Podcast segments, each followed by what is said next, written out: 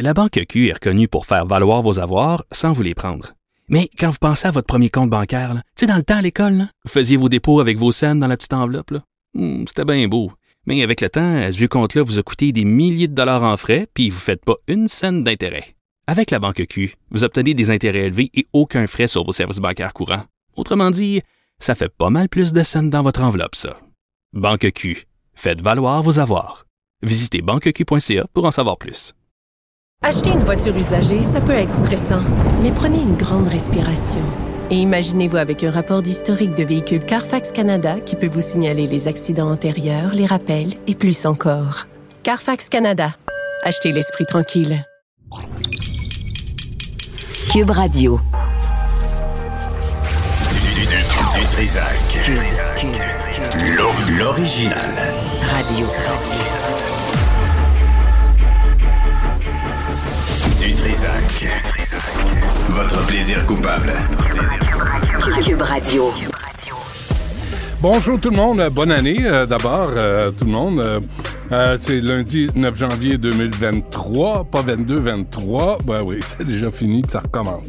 Euh, Aujourd'hui, à midi, autour de midi, on aura le porte-parole de la Ligue monarchiste sur, euh, à propos du livre, la biographie Spare ou le suppléant du euh, prince Harry, le duc de Sussex. Euh, il y a bien des choses qui se disent à ce sujet-là. Hier, il y avait une entrevue à 60 Minutes. Une entrevue, c'est gros. C'est vite dit, là. C'est plus une infopub avec Anderson, Cooper, un autre euh, têteux, euh, un autre parvenu qui aime, les, gens riches et célèbres. Donc, on va revenir sur la monarchie vers midi. Et aussi à 13h, on aura avec nous une cliente malheureuse de Sunwing, une parmi tant d'autres. Euh, on va vous expliquer euh, pourquoi euh, tantôt, mais tout d'abord, on a, on, a, merci.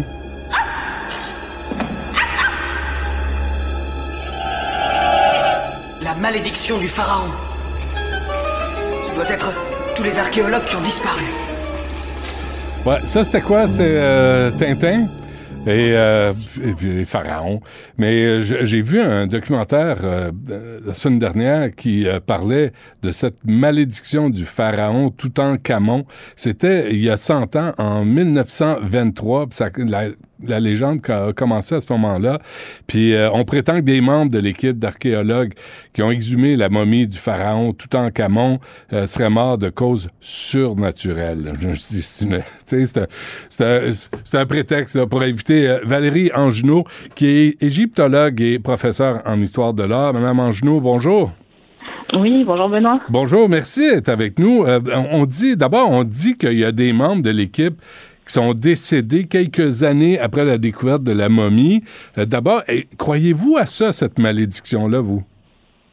Bon, personnellement, j'ai un petit peu du mal à y croire. Hein. C'est vrai qu'il y a tout un faisceau de faits un petit peu troublants, mais je pense que sur n'importe quel événement, on pourrait en trouver aussi si on se mettait à en chercher. Donc, euh, euh, ma rationalité euh, dans, cette histoire a un petit peu du mal à être convaincue, on va dire. Alors, qui était ce pharaon, là, Toutankhamon? Vous, vous avez, j'ai, j'ai lu un article à votre sujet, là, où on vous citait en 2019 à propos des sœurs de Toutankhamon, mais commençons par le début, là. Qui était-il?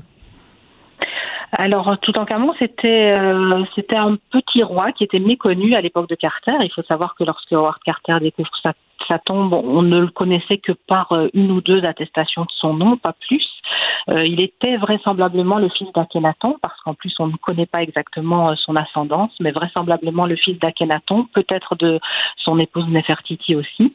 C'est un roi, c'est un jeune roi qui a régné maximum une dizaine d'années sur l'Égypte qui a vécu dans une période de grands changements épistémologiques puisque donc il est le fils du pharaon qu'on appelle le pharaon hérétique qui a réformé la religion égyptienne et proposé le premier monothéisme de l'histoire de l'humanité. Hmm. Donc, ce, ce pharaon n'était pas particulièrement célèbre. C'est simplement parce qu'on a découvert sa momie. Absolument. Il était un petit pharaon, même à l'échelle de l'histoire égyptienne. C'est pas, c'est pas un pharaon qui a réalisé beaucoup de choses. Il était très jeune lorsqu'il monte sur le trône. Il a régné une dizaine d'années. Il était quasiment, je vous le dis, inconnu des égyptologues, Ouais. à part de Howard Carter qui s'était mis en tête de découvrir sa tombe. Ça, c'est absolument extraordinaire dans, dans l'histoire de cette découverte, c'est que Howard Carter était parti avec l'idée de découvrir cette tombe et il l'a découverte. Et il y a des images de ça. Moi, je voyais, Mme Angenot, les, des- un documentaire sur le sujet, mais c'est absolument fascinant, mais en même temps, c'est une preuve aussi du colonialisme, colo- colonialisme de l'époque où on débarquait en Égypte puis on, on vidait les, les pyramides. Oui, enfin, ça s'est pas tout à fait fait comme ça. Il y avait quand même déjà une administration euh, égyptienne à l'époque, donc qui décidait, qui octroyait justement des concessions. Hein. C'était, c'était notamment un des problèmes de Carter, c'est que l'année de la découverte de la tombe de Toutankhamon, c'était la dernière année, d'une part où il était financé et où il pouvait garder la concession euh, dans la vallée des rois pour pouvoir fouiller dans la vallée des rois. C'était bien, bien entendu, je ne vais pas du tout nier le, passé colonialiste de, l'égyptologie, mais euh, il y avait quand même des règles. Là. On venait pas en Égypte faire des trous euh, n'importe comment. Ça s'est fait au siècle précédent, certainement. Ouais. On allait euh, déterrer des momies, on les ramenait massivement en Europe. Euh, mais à l'époque de... Oui, J'ai peut-être trop regardé des Indiana Jones, euh, Mme Angenot. oui C'est- peut-être ça. une vision biaisée de l'archéologie. Est-ce qu'on connaît les raisons de, de cette, tu sais, les origines de cette malédiction, de cette dite malédiction qui a été moussée par la presse et plusieurs auteurs de l'époque? Ben, vous, vous mettez le doigt justement sur un point important, c'est que ça a été euh, monté en épingle par la presse.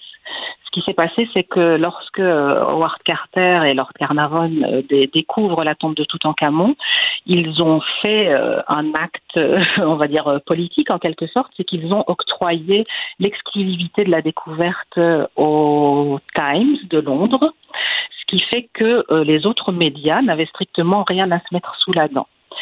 Euh, donc, il devait attendre que le Times publie toutes les, informations relatives à la découverte. Il n'avait aucune exclusivité. Et petit à petit, cette idée euh, est montée. Cette idée d'une malédiction a été saisie par euh, la presse parce que c'était quelque chose qu'il pouvait saisir et dont il pouvait parler sans sans avoir d'autorisation. Bon, c'est un petit peu résumé, mais en gros, ça a commencé comme ça. Mais je, je vois la liste, là, et je- vraiment, là, moi, je connais rien. Là. Madame Angenot, je suis voir Wikipédia. Euh, en avril 1923, décès de Lord Carnarvon, euh, un ami de Carter en, en mai 2023. Aussi en mai 2023, décès du financier, euh, je pense qu'il avait euh, financé la, euh, cette découverte. Euh, un autre demi-frère de... là, il y a une liste de gens autour de Carter et de Carnarvon qui sont décédés. Euh, Est-ce qu'il y a une, une explication scientifique? Ben oui, je pense qu'elle est, tout à fait scientifique. Ils sont décédés de, de mort. Bon, d'abord, il faut, il faut, il faut voir. Si, si vous regardez justement la page Wikipédia, là, bon nombre de ces morts euh, sont, sont morts euh, ailleurs, de nombreuses années plus tard. C'est, assez bizarre d'imaginer que, que Toutankhamon euh, aurait décidé euh, comme ça de, de frapper enfin, des, des gens qui n'étaient pas tout à fait liés à la découverte. Même, c'est Ouais. vrai que le frère de Carna, euh, le, le frère de Carnavon, lui, va mourir, je pense, à peu près six mois après lui. Il va mourir comme lui d'une septicémie. Hein, si, on est un généticien, je pense qu'il y a, une hérédité dans la capacité euh, à, être affecté par une septicémie. Ils vont tous les deux mourir à peu près de, par la même cause. Donc je pense qu'il y a des explications rationnelles, mais on aime se laisser sans doute euh, emporter par les coïncidences. Et il y a eu des choses sans doute plus troublantes euh, en termes de coïncidences autour de, cette découverte que les morts qui finalement sont assez parsemés dans le temps et dans l'espace avec beaucoup de gens euh, qui ne sont pas vraiment liés à la découverte de la tombe. Les, les principaux protagonistes, Mm. Howard Carter et Lady Evelyn, sont sont pas morts. Lady Evelyn est, est morte dans les années 80, donc euh, euh, les, les gens qui ont pénétré pour la première fois dans la tombe, je veux dire, il y a que il y a que Lord Carnarvon qui est qui est mort effectivement quelques quelques mois plus tard. Donc, ce ne sont que des superstitions. Mais, mais on parle de cultures de champignons qui sont apparus dans, sur les murs de la chambre funéraire. Euh, on, dit qu'il y a peut-être euh, une espèce d'inf... euh, des, il y a eu des exhalations des, des, cadavres, des, des poussières euh, qui irritent les poumons, qui ont peut-être empoisonné les gens qui, sont entrés dans la, chambre funéraire. Est-ce- Qu'est-ce que ça vaut comme théorie? Oui, c'était une explication possible qui a fait son chemin, je pense, dans les années 90 notamment pour expliquer, euh, il y, a, un mort, je pense, qui est mort d'une pneumonie euh, quelques temps après avoir visité la tombe. Bon, c'est difficile de dire si c'était lié. Effectivement, on a, on a découvert, je ne sais pas si vous avez déjà vu les peintures de la tombe de Toutankhamon, elles sont vraiment maculées de taches brunâtres comme ça, et on sait que ces, ces taches brunâtres, ce sont des champignons, sont des champignons, sont des aspergillus qui viennent du fait que vraisemblablement la tombe a été refermée alors que la peinture des murs n'était pas encore sèche. Donc ça nous indique beaucoup de choses sur l'enterrement de Toutankhamon également.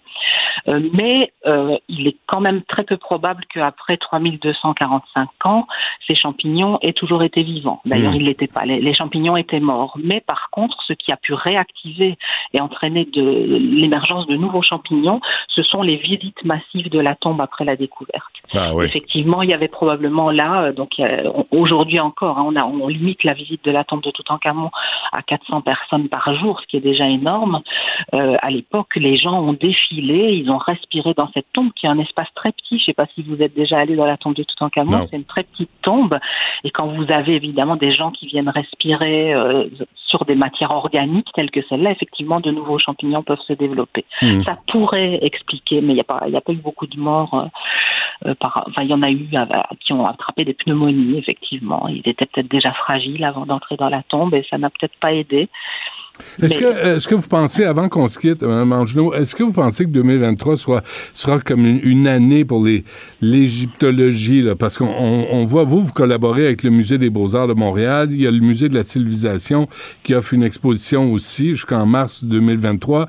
Il y a, il y a comme un, intérêt euh, renouvelé là, pour euh, euh, l'égyptologie. Ben oui, évidemment. déjà l'année dernière, donc euh, on a on a déjà en quelque sorte fêté ça, puisque l'année dernière c'est marqué vraiment le centenaire de la découverte. La tombe a été découverte en, novembre 1822, donc il y a déjà eu plusieurs célébrations. J'ai moi-même organisé un colloque euh, sur le sujet, puisque vous, comme vous le savez, vous l'avez mentionné, moi je travaille sur une reine pharaon donc euh, sur euh, sur la reine à qui appartenait originellement tout ce trésor-là.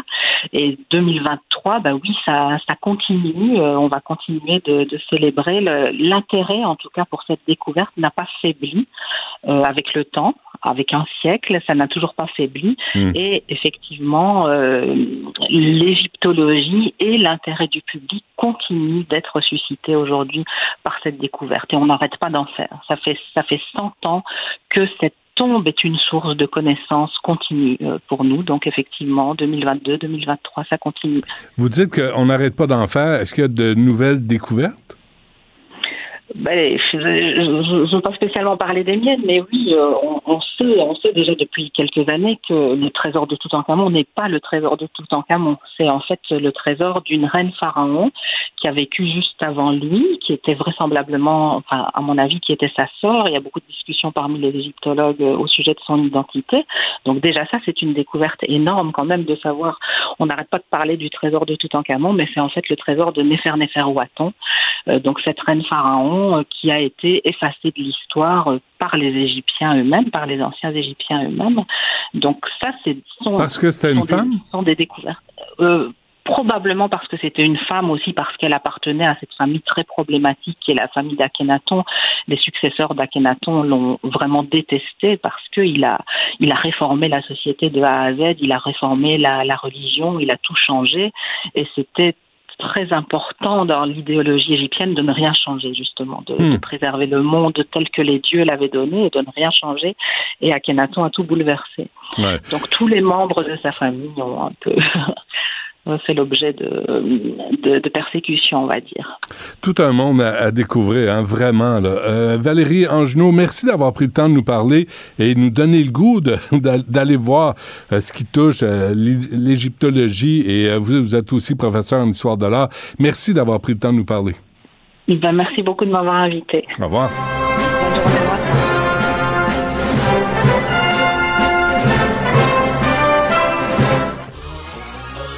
Nicole Gibaud. Une chronique judiciaire. Madame la juge. On s'objecte ou on s'objecte pas? C'est ça le droit criminel. La rencontre Gibaud-Strisac. Nicole, bonjour. Bonjour, Benoît. Bonne année. Bonne Ben, année. bonne année à toi aussi. Ouais, on va commencer ça, mais pas demain, juste aujourd'hui. On va, hein, ça, ça s'arrête d'aujourd'hui. Là, tu veux, tu veux revenir sur les dossiers judiciaires, Ben. mais ce qui s'en vient là en 2023. Oui, oui, oui, parce qu'il y a une panoplie de dossiers judiciaires. il y en a une tonne qui va arriver en 2023. Il y en a qui arrivent plus vite que d'autres, dont celui qu'on va parler peut-être un peu plus aujourd'hui, avec le retour en cours des, des farfadas pour le blocage du pont, euh, de- le tunnel Hippolyte Lafontaine.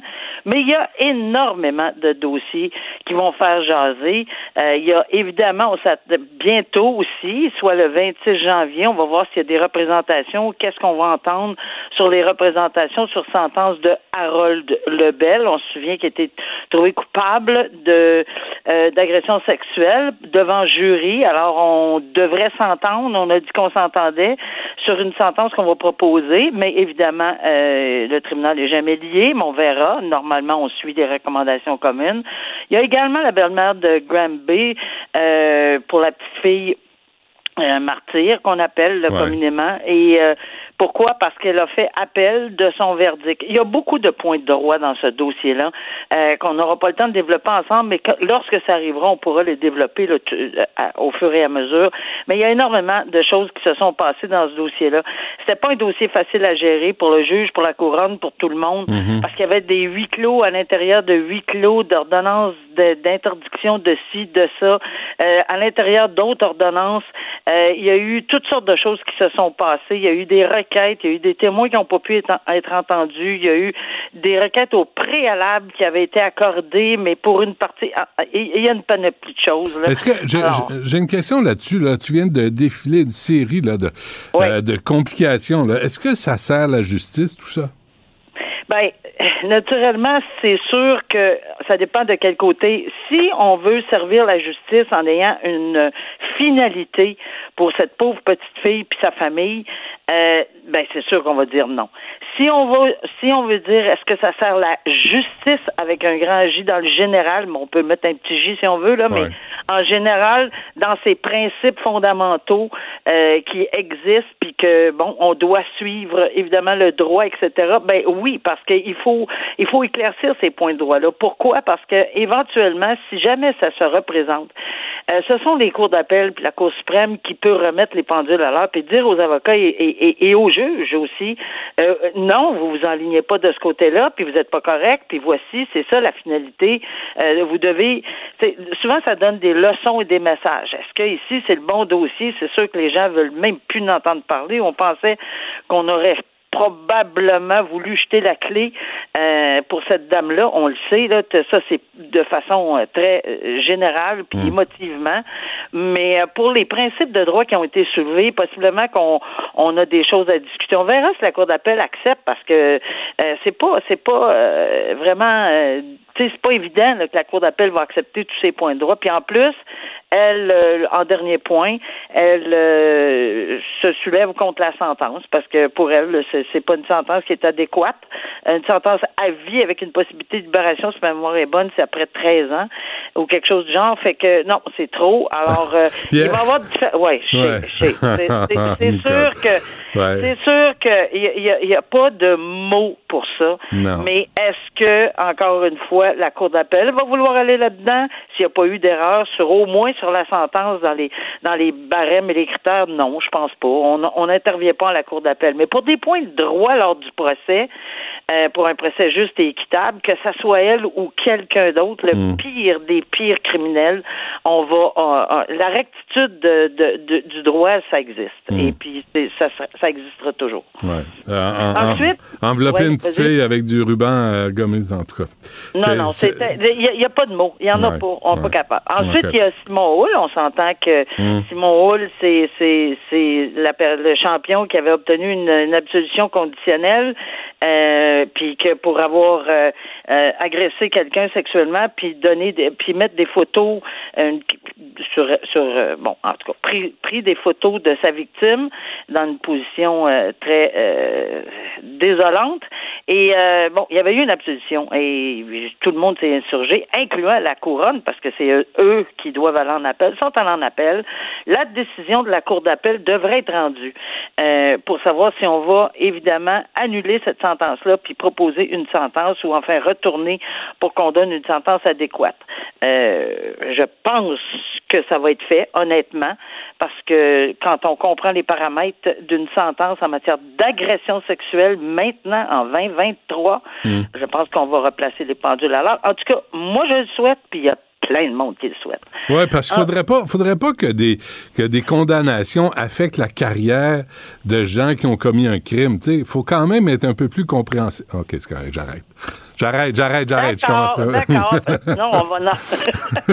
Alors, il y a également Paul Zaidan. Paul Zaidan qui est accusé de l'enlèvement du président de Coran. On s'en souviendra. Oui, il y a eu un long, long, long procès devant le jury. Mm. Et euh, on a appris toutes sortes d'affaires. Il y avait des rebondissements. C'était digne d'un film d'Hollywood. Honnêtement, là, non, c'est pas lui. C'est organisé avec le gars des vues. C'est clairement ce qu'on a essayé de prétendre.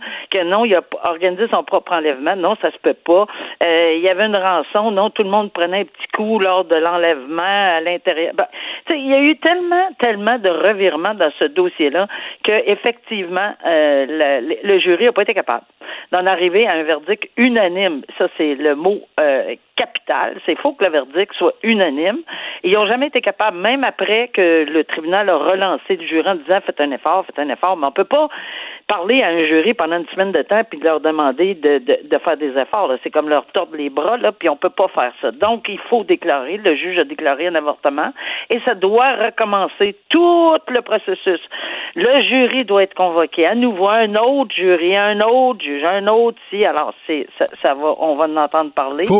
De juge, hein, quand ça arrive aussi? Ah ben oui, c'est sûr. Ben, regarde, c'est sûr que la personne, le juge en question, euh, ben moi, je pense que ce serait de mise, là. Mais est-ce qu'il y a une interdiction formelle dans la loi? Je pense pas, mais honnêtement, je, pense qu'on va décider de donner euh, de donner le dossier à quelqu'un d'autre. Peut-être que ce serait ça serait aussi de mise.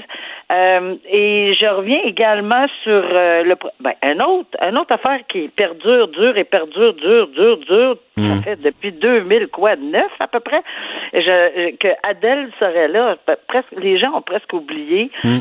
C'est le meurtre de deux petites filles dans une chambre. Euh, j'ai de la misère à prononcer le nom. C'est pour pour euh, de l'oxygène. Elle euh, elle avait besoin. Une des filles, des fillettes, avait besoin d'aller dans cette chambre là, mais on les a retrouvées toutes les deux, possiblement qui ont, ne sont pas capables d'établir exactement. Ça, ça a été quelque chose qui m'avait bien bien marqué. C'est quoi la cause exacte du décès?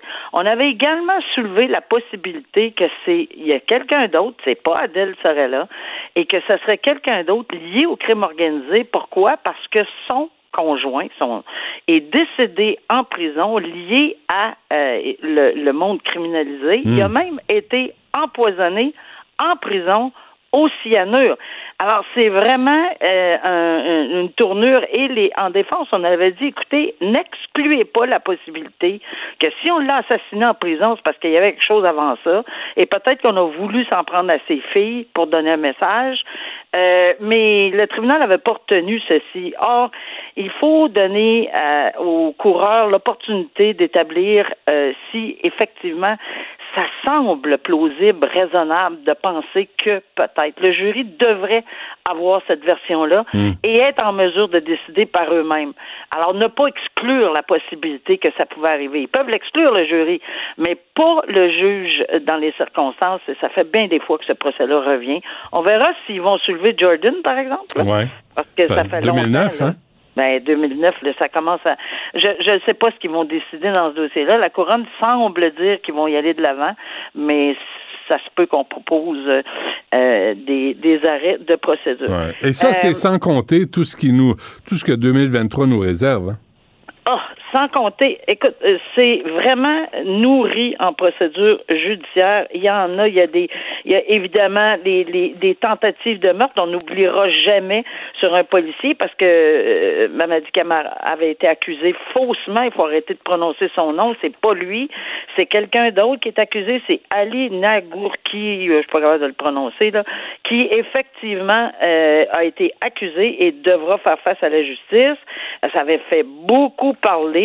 Il y a également Marc-André Grenon qui, qui, qui, 22 ans plus tard, est accusé de meurtre prémédité hmm. euh, d'une, de Guylaine Potvin, qui a été retrouvée morte. c'est pas des farces en 2000, en l'an 2000, puis probablement à cause d'ADN. on verra comment ils ont euh, soulevé l'ADN. Puis une autre tentative, possiblement de meurtre par ce monsieur-là, qui est allé dans les médias, qui a dit qu'il était rendu un très bon gars, etc. Puis qui, mais jamais on a su. Et là, ben, il est accusé, évidemment présumé innocent, mais on verra.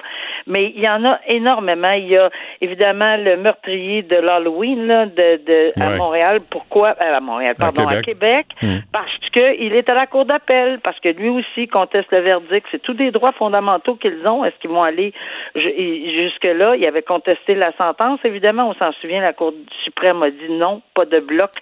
Euh, à ajouter de 25 ans, mais il y en a, il y en a. Euh, il y en ben. a, il y a plusieurs féminicides. Il y a le roi du Xanax. Je suis plus capable.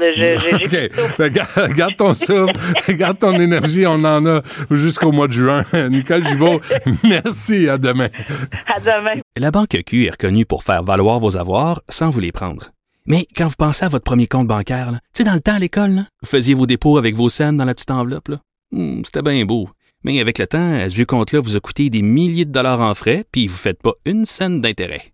Avec la banque Q, vous obtenez des intérêts élevés et aucun frais sur vos services bancaires courants. Autrement dit, ça fait pas mal plus de scènes dans votre enveloppe, ça. Banque Q, faites valoir vos avoirs. Visitez banqueq.ca pour en savoir plus. Acheter une voiture usagée, ça peut être stressant, mais prenez une grande respiration. Et imaginez-vous avec un rapport d'historique de véhicule Carfax Canada qui peut vous signaler les accidents antérieurs, les rappels et plus encore. Carfax Canada. Achetez l'esprit tranquille. Du Trisac. Des propos cohérents. Des opinions différentes. Vous écoutez Du Trisac. Je vais essayer de t'aider. Conoscopie, la comédie musicale. Benoît Dutrisac. M'en occupe, Richard. Ben Mets ton doigt sur la borne négative. J'ai rien à cacher, moi, je suis transparent. Richard Martineau. Il devrait prendre euh, exemple sur toi. La rencontre. Moi, le seul endroit où je suis pas d'accord avec toi, là, c'est les cirques. Moi, j'étais prête, là. Mais comment te régler mon problème? En étant gentil. La rencontre Martineau Dutrisac. je m'attends à y coucher sur ton testament. Non. Tu vois, Richard, la différence entre nous deux, ma bouteille d'eau ici, là, la tienne est à moitié vide, la mienne est à moitié pleine. Puis ça, c'est particulier parce que, en tout cas, t'as passé les bonnes vacances, ça fait du bien. J'étais dans, un tout inclus, puis là, il y a des gens qui vont critiquer. Comment ça, tu vas pas dans, dans un petit village, l'aventure, le sac à dos, vivre chez l'habitant, ben oui. Le 23, le 23 décembre, là, tout ce que je peux faire, tout ce que je peux faire, c'est m'allonger sur, sur, sur une chaise longue et peut-être lever le doigt pour un drink. Peut-être. ah, parce que t'en as pris un petit peu. Ben oui. Ben non, faut pas, faut pas être intégriste. Ben non. Mais, mais là, on se remet, là. Moi, j'embarque dans le wagon avec vous autres, là. Euh, à partir d'aujourd'hui. Ben non, là, puis, puis l'alcool. écoute, mais, mais, mais, sauf que, Christy, il y, a vraiment des gens bizarres. La chambre à côté de la mienne, il y avait trois pétasses. Faut le dire, faut le dire. C'était trois jeunes filles, des pétasses. Si mm. ça avait été des douchebags, je l'aurais dit, mm. mais c'était trois filles. Alors, qui, qui, la, la musique à la planche tout le temps. Oh, et là, je sors, et là, je sors pour pouvoir dire, pouvez-vous, s'il vous plaît, baisser la musique en anglais parce que c'était des Américains. En parenthèse, qu'est-ce qui parle plus fort qu'un Américain? Deux Américains. Ferme la parenthèse. Les Allemands sont pas pires aussi. Les Américains parlent fort, hein, Christy. Ouais. Là, je sors de ma chambre pour aller là, et là, il y avait un bonhomme, les cheveux gris, qui, était, qui, rentrait dans l'appartement. J'ai dit, euh, vous demeurez là? Il dit, non, non, je demeure en haut, en anglais. Moi, je suis leur père. J'ai dit, pouvez-vous, s'il vous plaît, dire à vos filles de baisser un peu le son. Le gars, les poings dans les airs. Come on, come on, come on. Puis là, il voulait se battre avec moi. Il a fallu que j'appelle la sécurité. Le gars voulait me casser la gueule. Ben parce que j'ai dit, pouvez-vous baisser le son un petit peu? De façon polie. il, y a, il y a des gens weird. En tout cas, bref. Puis, puis- mais là, est-ce que ça. Est-ce que tu as demandé de changer de chambre? Non. Non, non, ils sont calmés après, là. Ah oui? Et là, mon fils était dans tous ses états. Il puis est allé battre ses filles? C'est le bonhomme. Sacramouille. C'est rendu craqué un peu, hein? C'est craqué, Au là. quotidien. m'a dit, là, tu sais pas, là, tu sais, il y a quelqu'un devant toi, on s'en parlait, il y a quelqu'un, Ouais. t'attends l'auto, il y a quelqu'un devant toi, tu fais put, put, put. Si le gars, il sort de char, il gueule il après. met le feu à ton char. les gens, ils passent de 0 à 20 à Ouais. la- tout de suite, rapido, le presto. Mais ça, mais ça scrape des vacances, ça. Le monde, ben, ça te met un peu ses nerfs. Ouais. Là, il a fallu que je me déguise après ça pour le restant des jours, puis je pas qu'ils me reconnaissent. Mais euh, bref, non, euh, écoute, euh, très bien. Mais, mais c'est vrai que les gens sont craqués. Et regarde ce qui se passe au Brésil, là. Ouais. Ça, ça amène de l'eau au moulin aux crinqués américains. Les, les de américains, là. Qui, euh, qui, re- qui reconnaissent pas les élections Ben oui. qui ont mis euh, au pouvoir Lula. Parce que autres, la démocratie, c'est- c'est-à-dire, si on gagne, la démocratie fonctionne. Si on perd, c'est de la merde. Ça veut pas, tu sais. Mm. Ouais, tu joues, tu joues au Monopoly avec quelqu'un, puis le gars va respecter les règles seulement si ça lui permet de gagner. Ouais. S'il perd, il va dire Ah, c'est parce que les règles sont mal faites. vu- Habituellement, les enfants de 8 ans pensent comme ça. Ah, puis encore, ils comprennent. Oui. Euh, T'as vu où est Bolsonaro? Il En est à- Floride? À, Orlando, en Floride. Tu te souviens? Il y a, tu, il y a deux ans, on était allés à Universal, la famille, là, moi, puis euh, Mme Dutrisac, puis les deux plus jeunes, et on est arrivé à un carrefour. Euh, on avait un, un condo loué près du Universal. On était à Orlando. Un carrefour, on arrive là, on a eu peur. Il y avait des drapeaux nazis des drapeaux nazis. Il y avait des policiers qui faisaient rien. Il y avait des porte-voix, des gars qui criaient le N-word, le vrai N-word. Le vrai que tu veux pas entendre. Euh, c'était c'était terrifiant. Il y avait du monde là, aux quatre coins du carrefour là, qui, qui manifestait pour Trump, mais qui fou. était associé au, au- au mouvement nazi.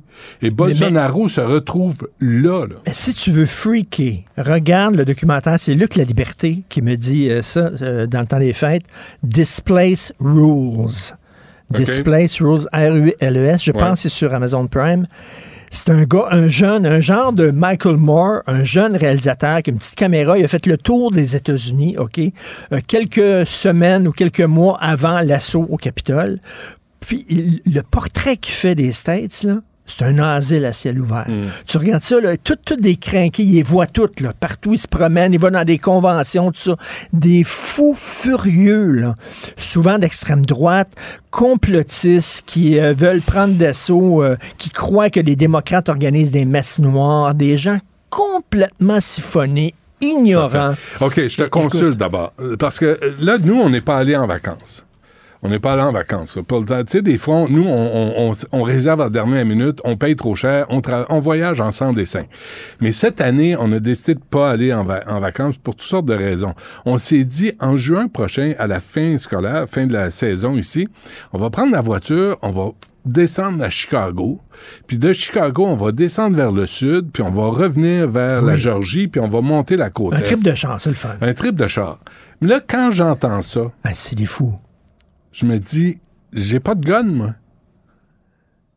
J'ai-tu le goût de Tu sais qu'à descendre Chicago, aux États-Unis à, en- Chica- à Chicago, qui est ma ville préférée aux États-Unis, vraiment, j'adore cette ville-là, mais euh, il y a- il- avant d'entrer dans les musées, c'est écrit « Laissez vos guns à l'extérieur ». Il y a un signe, le gun barré, là. Ah ouais. Et tu n'as pas le droit d'entrer avec tes guns dans les musées, Chris, j'espère. Mais en tout cas, bref, euh, mais, mais c'est un pays... C'est un pays vraiment malade, profondément malade. Et j'adore les États-Unis et la culture américaine, mais il y a quelque chose dans ce pays-là qui se passe qui est vraiment. Ils ont, ils ont une relation avec la bouffe, fuckée. Ils ont une relation avec le sexe, fucké. Ils ont une relation avec la religion qui est complètement fuckée, puis une relation avec la démocratie. Puis tout Toujours ça, les, les extrêmes. hein. débile. Ouais, ouais. T'as vu, euh, t'as vu McCarthy, là, je pense que ça a pris 30 fois pour qu'il soit nommé speaker. 15 fois. Mais, mais C'est- écoute, mais il a fallu qu'il fasse, à chaque fois, il a fallu qu'il fasse des compromis. Ouais. Parce que la gang Parce- de crinqués au sein du Parti euh, ré- Trump. républicain les tiennent par les gosses. Mm. Puis quand ils disent non, ils serrent. Ils serrent. Puis te faire serrer les chenolles, tu le sais. Ça dépend par qui. Ça fait mal. Ça peut être affectueux. Ça peut être violent aussi. Ça fait mal. Et là, tu as cette gang-là qui sent non. Puis là, le, McCarthy était Euh! Puis là, alors, il- il- il- pour, pour rentrer à, à Maison-Blanche, avec Trump, ils ont, ils ont- ils ont- ils ont fait entrer le diable dans la maison. L'affaire, c'est que quand le diable rentre dans la maison, Il sort plus. il sent plus. Ouais, ouais. Il s'assoit dans le salon, il prend ses aises, et comme euh, me disait euh, tantôt euh, euh, euh, Richard Latendresse, il, il, il se serre dans le frigo. Il se lève, puis il rouvre la porte du frigo, puis il mange. Ouais. Fait que là, le diable, tu veux t'en débarrasser, c'est fini, c'est terminé. Mais là, là. McCarthy, il faut qu'il y ait un retour d'ascenseur aux Trumpistes, au Parti républicain. Fait qu'il va être plus hardliner que- que- qu'il faut. Fait qu'on n'est pas sorti du bois. Puis Biden, c'est vrai que Biden se représente en 2024? Euh, J'ai vu ça, moi, dans une couple de journaux américains, mais je pense. C'est vrai des- qu'il voudrait, mais euh, j'espère qu'au sein du Parti démocrate, les gens vont dire non. Sais-tu à quoi je Non. pensais? Je pensais à toi hier, parce que je vrai. l'ai- je l'ai vu dans un bulletin de nouvelles, puis il marchait. Je me dis, il marche comme les sentinelles de l'air. tu sais, comme si il y a de la misère à toucher à la terre. Puis moi, je le respecte. là. Il a son âge, le monsieur, là, tu sais, mais... Puis quand il mais- sur la tête, c'est tout son corps qui tourne. Ouais. Mais oui, c'est ça. D'un bon, d'un là, dépendamment des ficelles qui tirent. Mais, mais c'est parce que là, on a besoin de quelqu'un qui est solide face à Poutine, face à la Chine, face Mais- aux Trumpistes. Une petite affaire que j'ai vue pendant mes vacances, qui selon moi est révélateur. Ton maillot? Non. On va à la même place depuis une couple d'années, OK? Là, un, un- un tout inclus qu'on aime, là. Bon, on a appelé là. Fait que là, au fil des ans, Hmm. j'ai vu les gens autour de la piscine, ils lisaient avant. OK? Puis de plus en plus, les gens lisent de moins en moins. Et là, ça lit plus. Et là, la- la- le tout inclus où on était, il y avait comme un petit magasin qui vendait des livres. Tu pouvais trouver des best-sellers américains, tu sais, des Michael Conley, puis des affaires, des Mhm. Robert Ludlum, des trucs comme ça. Pas de la grande littérature, mais des best- il n'y a plus rien. Ils vendent plus de livres. C'est terminé. Les gens lisent plus. Fait que là, il n'y a plus personne qui lit autour de la piscine. Ils ont leur téléphone. Ils sont tous sur leur téléphone. Puis là, tu dis, ben, ils vont lire des livres sur téléphone. Mais non. ben non. Ils regardent, ils regardent des stories, ils regardent des vidéos, Mm. ils regardent des, des Instagram, ils regardent. C'est tout ce qu'ils font, là. Hum. Et là, tu dis, Christy, enfin, tu as des vacances avec tes enfants. Enfin, tu as du temps. Là, moi, j'étais, je dis pas qu'on est exemplaire, absolument pas. Ma blonde, moi, on était avec notre fils, puis c'était le fun, on y parlait, puis de sa vie, parce qu'on n'a pas le temps vraiment de faire ça pendant. Tu regardais, là, deux parents, deux enfants, ils sont tous avec leur téléphone, cellulaire. ouais. Tous, puis ils sont un face à l'autre. Tu dis, Ah, c'est les vacances. c'est une plaie. Non, mais c'est en train de détruire le Ouais. tissu social. Ouais. Littéralement. Chacun est dans son coin. Les gens lisent de moins en moins. Mais- les mais gens se parlent de moins en moins. Les gens sont prisonniers de chambres d'écho. quand on lisait, Ça- là, quand tu lis, là, des fois, tu lis des affaires avec lesquelles tu n'es pas d'accord, mais qui t'obligent à réfléchir. Ben oui. Et là, ce qu'ils font, c'est qu'ils sont sur fucking TikTok, toutes ces merdes, ces plateformes de merde-là, qui ils se lisent entre eux. Et là, tu as une influenceuse qui est bien fâchée parce qu'elle est, en- est dans son avion pendant 7 heures, puis elle dit, ça pourrait être moi sur la plage, mais là, moi, moi, puis mon nombril. Il n'y a aucune conscience sociale, il n'y a aucun regard vers l'extérieur. tout ce qu'ils font, c'est qu'ils swipent. OK, là, Ouais. fait qu'ils regardent les vidéos, puis après trois secondes, boum, swipe. Un autre, boum, puis il faut que ça bouge. Il faut que ça bouge devant eux autres. Mais c'est une drogue. Ben c'est une dope dure, là. Ils sont tous là-dessus, Christy, là. Ils, Ils ils- swipent leur rêve. Ça, ça, ça, c'est plat. On un un on un- swipe, ouais. on swipe. Puis ils apportent ça dans la piscine. Parce qu'il y a maintenant des contenants en plastique qui permettent de swiper Instagram dans la Ah, piscine. on a un problème avec les écrans. là. Je un ça. réel problème avec les écrans. Bon, hey, ben, bon retour, 2023. Mais je sais que je me plains la bouche pleine, j'ai pu aller dans le sud, j'ai les moyens, puis tout ça. Ouais, Bon, ouais, je me plains la bouche pleine, mais c'est rien que je trouve quand même assez inquiétant la mouvance dans laquelle on va. Les gens qui lisent de moins en moins, qui se confrontent de moins en moins à des gens qui pensent pas comme eux autres, euh, qui sont Puis- dans des chambres de- d'écho, qui se parlent pas, Christy. Et, et moi, je veux faire jouer ma musique. Sais, puis moi, je veux avoir un Ouais. party, puis les voisins, ben, qui mangent toute de la merde. Puis quand ils arrivent à puis- 3 heures du matin sous comme des bottes parce que c'est de l'alcool, est- est-ce que, est que tu penses qu'ils marchent lentement Bon, dans le corridor ben sans parler Ben sur la pointe des pieds? Non, le monde leur appartient.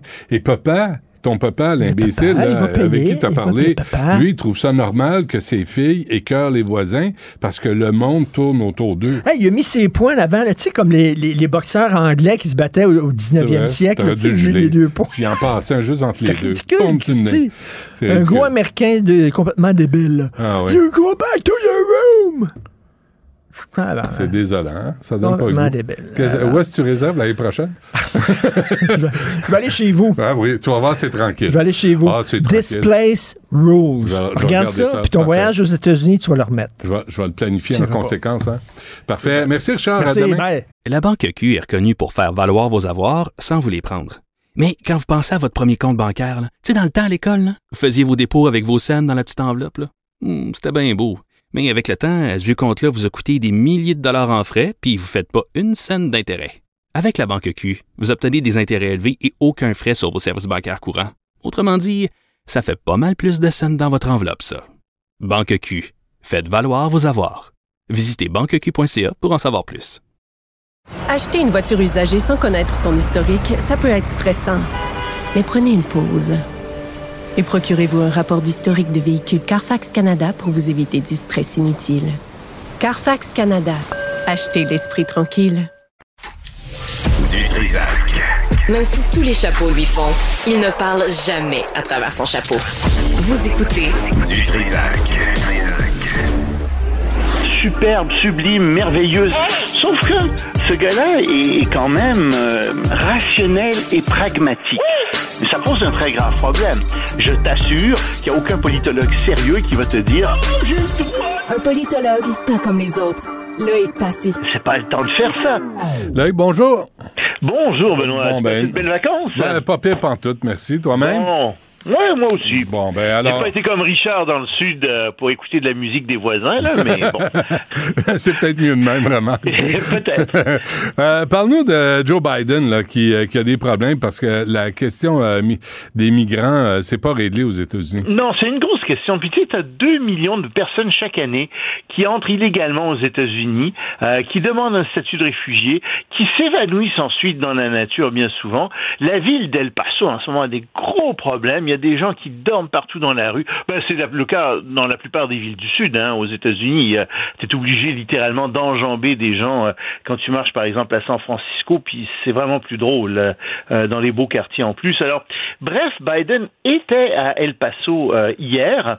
Il a parlé avec différents élus et il a dit oui, il faut faire quelque chose. Puis entre autres choses, il a dit écoutez, là, aux gens qui viennent d'Haïti, de Cuba, du Nicaragua, vous pouvez pas juste vous présenter à la frontière américaine comme ça. Et on sent qu'il s'en va vers un resserrement des règles.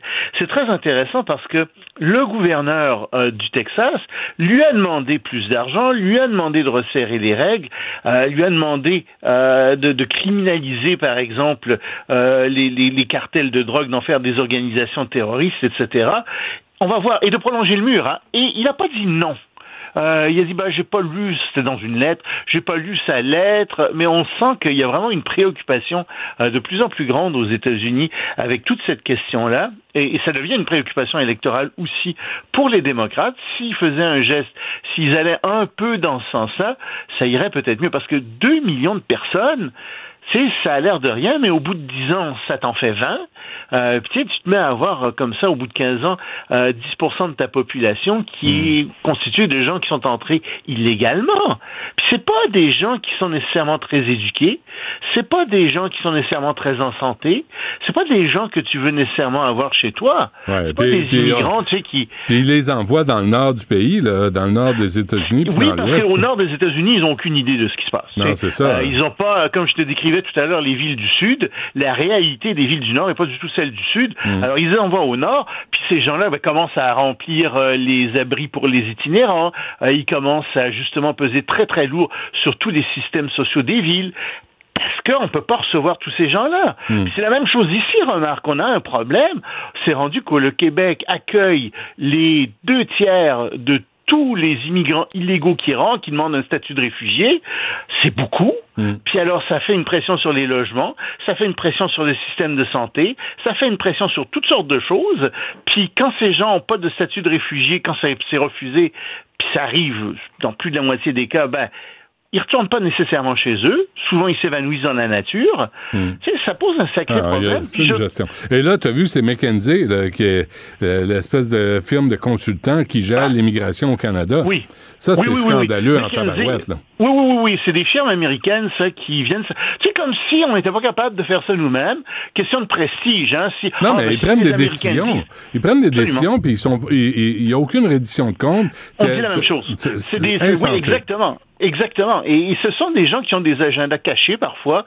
Euh, tu sais, je pense à un livre qui avait eu beaucoup de succès au début des années 2000, Economic Hitman, euh, qui est l'histoire de quelqu'un qui vient donner des conseils comme ça. Et c'est quelqu'un qui faisait ça, qui vient donner des conseils économiques à différents pays pour les faire dépenser davantage. Ben ouais. Euh, puis ces gens-là, et avec des idéologies, tu sais, il y, a- il y a des idéologies derrière ça. Et c'est pas ce qu'on pense au Québec, c'est pas ce qu'on pense normalement au Canada, mais ça rentre à pleine porte par les États-Unis. Et t'as toute cette idéologie-là que les, les, les, les, les politiciens achètent. Mhm. Euh, puis c'est ridicule. Quel manque de confiance et quel manque de, de culture générale des politiciens aussi, Ouais. qui ne comprennent pas ce qui se passe, qui sont pas Ouais. capables de le comprendre.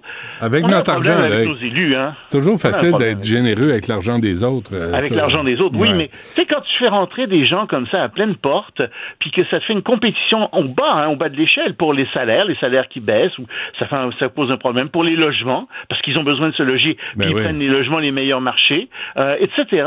Mais c'est cruel, ça, pour les Canadiens. Et c'est ce que j'écris aujourd'hui dans ma chronique. Mhm. La générosité de Justin Trudeau envers les immigrants illégaux, c'est de la cruauté pour les Canadiens et pour les, Cré- les Québécois. Parce que c'est eux qui payent à la fin Mhm. pour tout ça. Puis pas seulement en argent, c'est dans leur vie quotidienne. Puis, je veux dire, on en prend des immigrants, là, on en, on en prend 130 000, des réfugiés, pardon. On en a pris 130 000. C'est beaucoup par rapport à notre population. Tu sais, en Grande-Bretagne, ils en ont 139 000, ils sont 69 millions, ici on est 39 millions. Puis ils en ont trop, ils trouvent que ça commence à faire. Ouais. Alors pourquoi est-ce qu'on les accepte comme ça à pleine porte? On fait plus que notre part. Tu il y a une différence entre un- quelqu'un qui vient d'Ukraine ou qui vient d'Afghanistan, qui sont des vrais réfugiés, puis des gens qui disent ouais ben tu sais ça, ça me tenterait d'être plus riche, puis il paraît que l'argent pousse dans les arbres au Canada. Hmm. J'exagère à peine, As-tu quand vu- je, caricature un peu. Je sors de tes sujets, Loïc. Euh, As-tu Ouais. vu la réaction du porte-parole du gouvernement euh, taliban qui était offusqué parce que Prince Harry a dit qu'il en avait tué 25 pendant la guerre? Puis, puis il dit on n'est pas des pièces de jeu d'échecs. Puis ça a l'air que les Afghans qui sont allés voir le gars des talibans, il a dit oui, mais nous, on n'est pas des pièces de jeu de dames non plus. Parce que c'est- débile. Les talibans qui se plaignent, j'ai trouvé ça très drôle. Oui, oui, oui, les talibans qui se plaignent puis qui veulent recevoir de l'aide internationale, euh, mais qui sont encore plus talibans qu'ils étaient avant que Ouais, hein. euh, les Américains rentrent là, puis qui se demandent pourquoi l'aide rentre pas, puis pourquoi ça va mal chez eux. Ben, ça va mal chez vous parce que vous êtes une bande d'intégristes religieux, que vous comprenez rien à la vie moderne, que vous savez pas gérer, puis que vous devriez être mis dehors. Euh, c'est ça le fond du problème. dernière- Ils ont les armes. Dernière affaire, euh, Loïc, là, ça, ça, c'est drôle euh, parce qu'on va reprendre le reste au Brésil, on va continuer ça demain. Mais, Ouais, tes chiffres officiels, là, la Chine et le Québec, ça c'est très drôle. Ah ben, en Chine, il y a très peu de morts à cause de la COVID. Euh, il y a, attends un peu que j'ai j'ai vu ça, depuis, euh, depuis deux semaines, il y a eu juste 30 décès, figure-toi. En, Ouais. Ch- en Chine? En, en Chine, oui, Hein, oui, une oui. Population d'un milliard 400 1 millions. milliard 400 millions, il y a des problèmes. Il y a 80% de la population qui a la COVID-19. Je rigole, c'est pas drôle, il y a quand même des gens qui meurent de ça. Mais non, en fait, ils meurent d'autre chose. Euh, dès que tu as la moindre maladie, tu sais, t'as quasiment, t'as un ongle incarné, tu vas en mourir. Si tu meurs de la COVID, officiellement, tu vas mourir de ton ongle incarné. Mais bref, tu meurs de toutes sortes d'autres choses, de crise cardiaque, tu, que- tu, tu meurs de pneumonie, de toutes sortes, mais jamais de la COVID. Ça, c'est, c'est, c'est, non, il y, a- personne qui meurt de la COVID en Chine. Et c'est ça hein, le problème aussi. Tu sais, c'est le gouvernement communiste du, Parti communiste chinois. Puis ils mentent effrontément. Ils mentent comme ils respirent. Ils mentent plus que jamais. Puis quand tu leur dis, mais vous mentez, ça n'a aucun sens. Ah, Comment ça, on ment? Mais qui êtes-vous pour nous dire ça? Mais il n'y a Ben ouais. pas du tout. Mêlez-vous de vos affaires. Ouais, ben oui, c'est ça.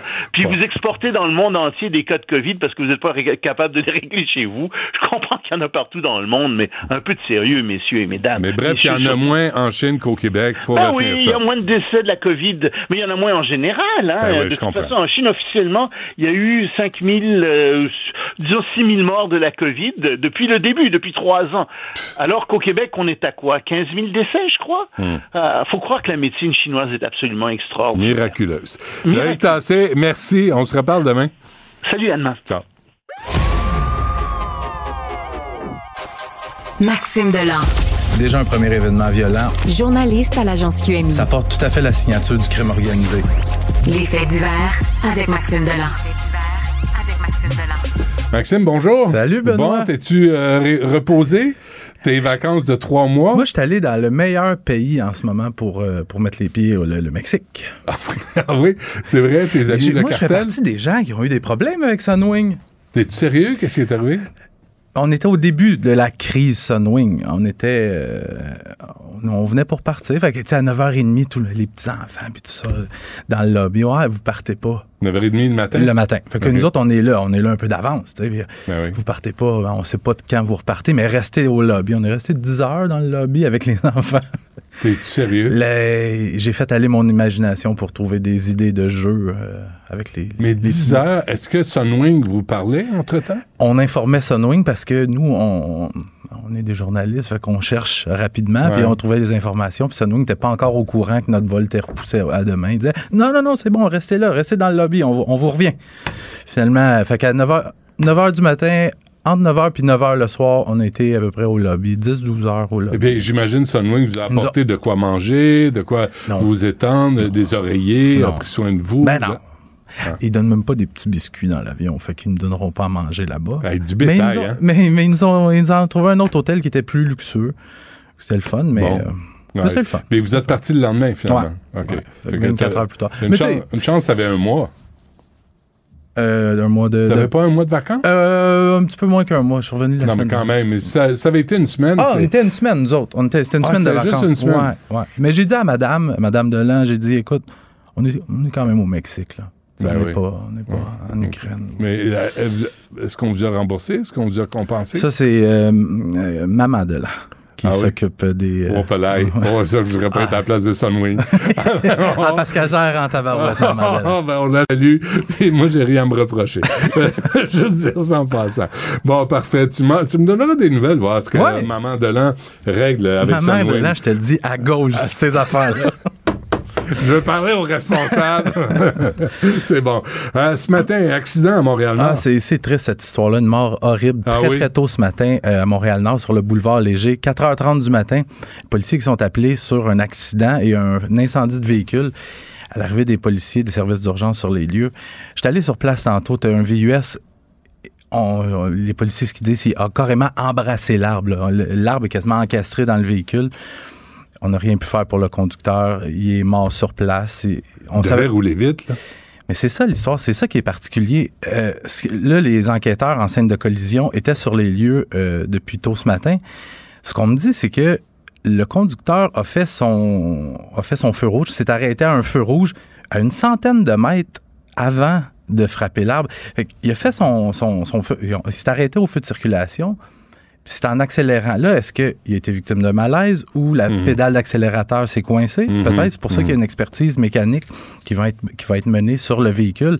Mais les tu vas deux. pas vite, tu fais un petit bump, euh, puis ça Non, non, c'est ça. là. hein. Puis là, c'est quand même particulier parce qu'il y a eu quand même euh, un très, très bon impact, un impact assez violent. Ah, ouais. Fait que là, il va y avoir expertise mécanique sur le véhicule. Il va y avoir une autopsie pratiquée sur le sur en fait les restes de la victime. Ce qu'on me dit, c'est qu'il s'agirait d'un homme, mais on va pas plus loin pour le moment. C'est bon. Euh, retour sur les photos. Les photos du, du, de la fille du chef du SPVM, Fadi Daguerre. Écoute, dans les quatre derniers jours, Benoît, j'ai été insulté ça n'a pas de. Mais il faut décrire bon les photos, euh, Max. Les photos euh, de la fille du chef du SPVM, c'est des photos qui ont été publiées sur le compte Instagram de sa fille. Et son compte Instagram qui est public.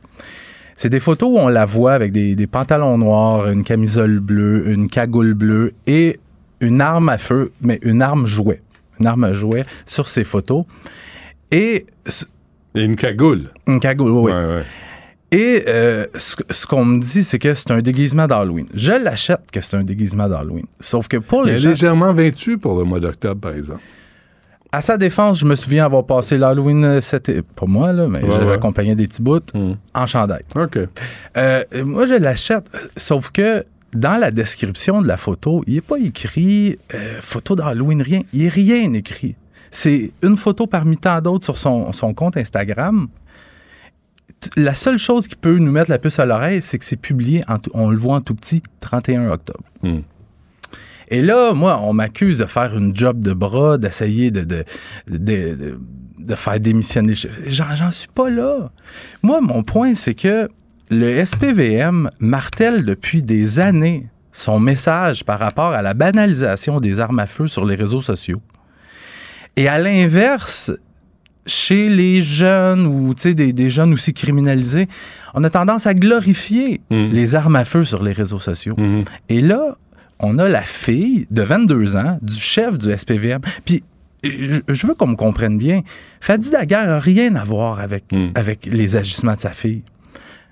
Par contre, c'est sa responsabilité peut-être de la conscientiser. Hmm. Mais elle a 22 ans, tu sais, t'es- t'es pas responsable de tes enfants une fois qu'ils sont adultes. Je comprends. Tu sais, il peut pas. euh, tu sais, ça me fait penser à, à M. Bellemare, Marc Bellemare, Ouais. tu sais, qui était ministre de la Sécurité publique. Puis là, on apprend que sa fille a des, des relations douteuses. Je dis, oui, mais tu sais, comme père de famille, moi, je le sais, il y a des limites à Mhm. l'autorité que tu peux avoir. Dans ce cas-ci, moi, j'ai en aucun temps, je mentionne que la fille de Mhm. Fadi Daguerre est reliée à quelconque activité criminelle. Je pense que c'est une grosse erreur de jugement de sa part parce qu'elle le sait que, que, que son père est chef du SPVM. Puis elle le sait que présentement, tu sais, juste depuis le début. Jouer, jouer avec des guns, présentement, avec le nombre de fusillades qu'il y a à Montréal. Benoît, dans la première semaine de 2023, on a déjà quatre fusillades. Ben oui. Ben oui. Puis pas plus tard que dans la nuit de samedi à dimanche, il y a un jeune de 19 ans qui sortait d'un immeuble qui a été, euh, il s'est fait sauter dessus par deux gars qui l'ont volé puis qui ont tiré dessus. Ah ouais. Puis il semblerait que ça serait une attaque un peu aléatoire. Ouais. Fait que, Non, c'est ça. Non, non, mais mais il y a un contexte à ça, puis il y a une pertinence, euh, c'est d'intérêt public. Puis Fadi Daguerre, je pense qu'il était d'accord que c'était d'intérêt public. Il s'est tout de suite quand l'article est sorti, moi j'ai reçu un appel du SPVM, mais Fadi Daguerre veut te parler. Il m'a Mhm. téléphoné, puis les premières choses qu'il m'a dit, c'est je suis vraiment vraiment vraiment pas fier.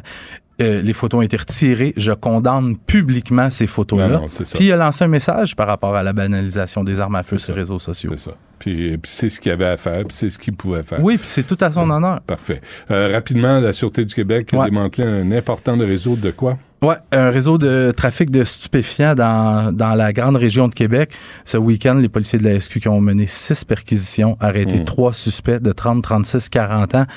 Euh, lors des perquisitions, on a saisi 18 000 comprimés de speed, 23, grammes, euh, 23 kilos de crystal meth, près de 1000 plants de pot et une centaine de kilos de cannabis. On a aussi saisi, Benoît, six armes longues, un point américain. Bon, c'est bon. Euh, dernier avertissement pour Sunwing. Maman de l'an s'en vient. Elle nous écoute, Benoît. Elle Ah nous ouais. écoute. Ils vont lever de terre en désespoir. Ils pensent qu'ils pensent voler, les autres. Ils n'ont rien vu. Euh, merci, Maxime. On se reparle demain. Yes, salut. La Banque Q est reconnue pour faire valoir vos avoirs sans vous les prendre. Mais quand vous pensez à votre premier compte bancaire, tu sais, dans le temps à l'école, là, vous faisiez vos dépôts avec vos scènes dans la petite enveloppe. là. Hmm, C'était bien beau. Mais avec le temps, ce vieux compte-là vous a coûté des milliers de dollars en frais, puis vous ne faites pas une scène d'intérêt. Avec la Banque Q, vous obtenez des intérêts élevés et aucun frais sur vos services bancaires courants. Autrement dit, ça fait pas mal plus de scènes dans votre enveloppe, ça. Banque Q. Faites valoir vos avoirs. Visitez banqueq.ca pour en savoir plus. Acheter une voiture usagée, ça peut être stressant, mais prenez une grande respiration. Et imaginez-vous avec un rapport d'historique de véhicule Carfax Canada qui peut vous signaler les accidents antérieurs, les rappels et plus encore. Carfax Canada. Achetez l'esprit tranquille. Du peuple qui monte au front pour le peuple. Le Robin des Bois des temps modernes. Du Trisac. Bon, après la saga du serment au roi menée par le Parti québécois, on a eu droit à la lancinante et pénible plainte publique du duc de Sussex, le prince Harry. On l'a entendu à Oprah Winfrey en passant. Euh, Celui-là même euh, qui voulait fuir la vie publique a produit un, documentaire à son sujet, son couple, sa famille, son nombril, et qui publie demain sa biographie Spare ou le suppléant. On va vous expliquer le sens de ce titre euh, dans un moment. Avec nous, porte-parole de la Ligue monarchiste, Karim Aldada. Monsieur Aldada, bonjour. Bonjour, Monsieur Dutrisac. Merci d'être avec nous. Est-ce que vous avez réussi à mettre la main sur cette biographie, vous? Euh, Non, pas encore. Euh, le livre sort euh, aujourd'hui. Euh, Je ne l'ai pas encore entre mes mains. Je sais qu'il a fuité. Je sais qu'il a été vendu euh, quelques jours à l'avance en Espagne, mais je ne lis pas l'espagnol, donc ça ne me servira à rien. Mais, mais euh, j'imagine que vous avez lu euh, les comptes rendus, les articles, les analyses. C'est c'est le festival. Là, hein? Moi, j'ai lu dans les articles, les, les, journaux anglais, là, Spare Us. Oui. les, les gens sont exaspérés de l'attitude du prince Harry. vous, comment vous réagissez? Écoutez, je suis tout à fait d'accord euh, avec vous. Euh, je pense que trop, c'est trop. Je pense que euh, Harry et Meghan en font trop. ça fait des mois que qu'on les voit partout sur Netflix. Il y a eu de l'entrevue avec Oprah. Il y a eu, il y a quatre entrevues qui sortent avec des médias américains et journalistes pour faire la promotion du livre. Effectivement, comme vous dites, pour quelqu'un qui cherchait à, avoir de l'intimité, euh, je pense que c'est mal parti. J'espère, euh, ou le suppléant, M. Aldada, c'est euh, c'est parce que Harry est cinquième en ligne hein, pour le trône, si je ne me trompe pas. Oui, tout à fait, tout à fait. Donc il y a en anglais on dit the heir and the spare. Donc the heir l'héritier de la couronne et le spare c'est le deuxième euh, au cas où il arriverait quelque chose à l'héritier, c'est le spare qui prendrait sa place et c'est aussi le titre du livre, euh, le suppléant en français. Ouais. Euh, et est-ce qu'il y a des reproches euh, envers la famille royale qui tiennent selon vous là, tu sais, de, le fait parce qu'Harry disait en entrevue hier à 60 Minutes avec Anderson Cooper, il disait que la famille royale donnait de l'information à la presse, manipulait la presse anglaise. Qu'est-ce que vous en pensez? Euh, je pense que c'est bien connu euh, y a une connexion entre la famille royale et la presse. Ce n'est pas quelque chose de nouveau. Ça existait de toute façon depuis l'époque de la princesse Diana, la maman de Harry. Mhm. On sait très bien qu'elle manipulait son image. Euh, donc c'est quelque chose qui, qui, qui, qui, euh, qui, a toujours existé, ce n'est pas nouveau. Euh, après, c'est très facile de la part de Harry de, de tout blâmer sur, euh, sur la presse, de tout blâmer sur sa famille, alors que lui, bon, il n'a aucun reproche à se faire. Je pense que c'est vraiment très triste euh, ce déballage euh, d'informations personnelles. Vraiment, ça me rend triste, ça me donne un gros malaise aussi. Puis après, je trouve franchement toutes ces informations, mais d'une médiocrité, d'une banalité accablante. Il y a, il y a euh, tout, toute famille, la famille royale, ça, reste avant tout une famille. Dans toutes les familles, il y a des chicanes entre les frères, avec la belle-sœur, avec la, belle-mère. Il n'y a rien de nouveau dans tout ça. Et hmm. franchement, on n'apprend rien de nouveau dans ce livre. Ouais. Euh, ce qui est particulier, M. Aldada, c'est que euh, Harry, c'est quoi son nom de famille à lui? Ah, ah, c'est une très bonne question, euh, n'est-ce pas, qui, fait l'objet de beaucoup de débats.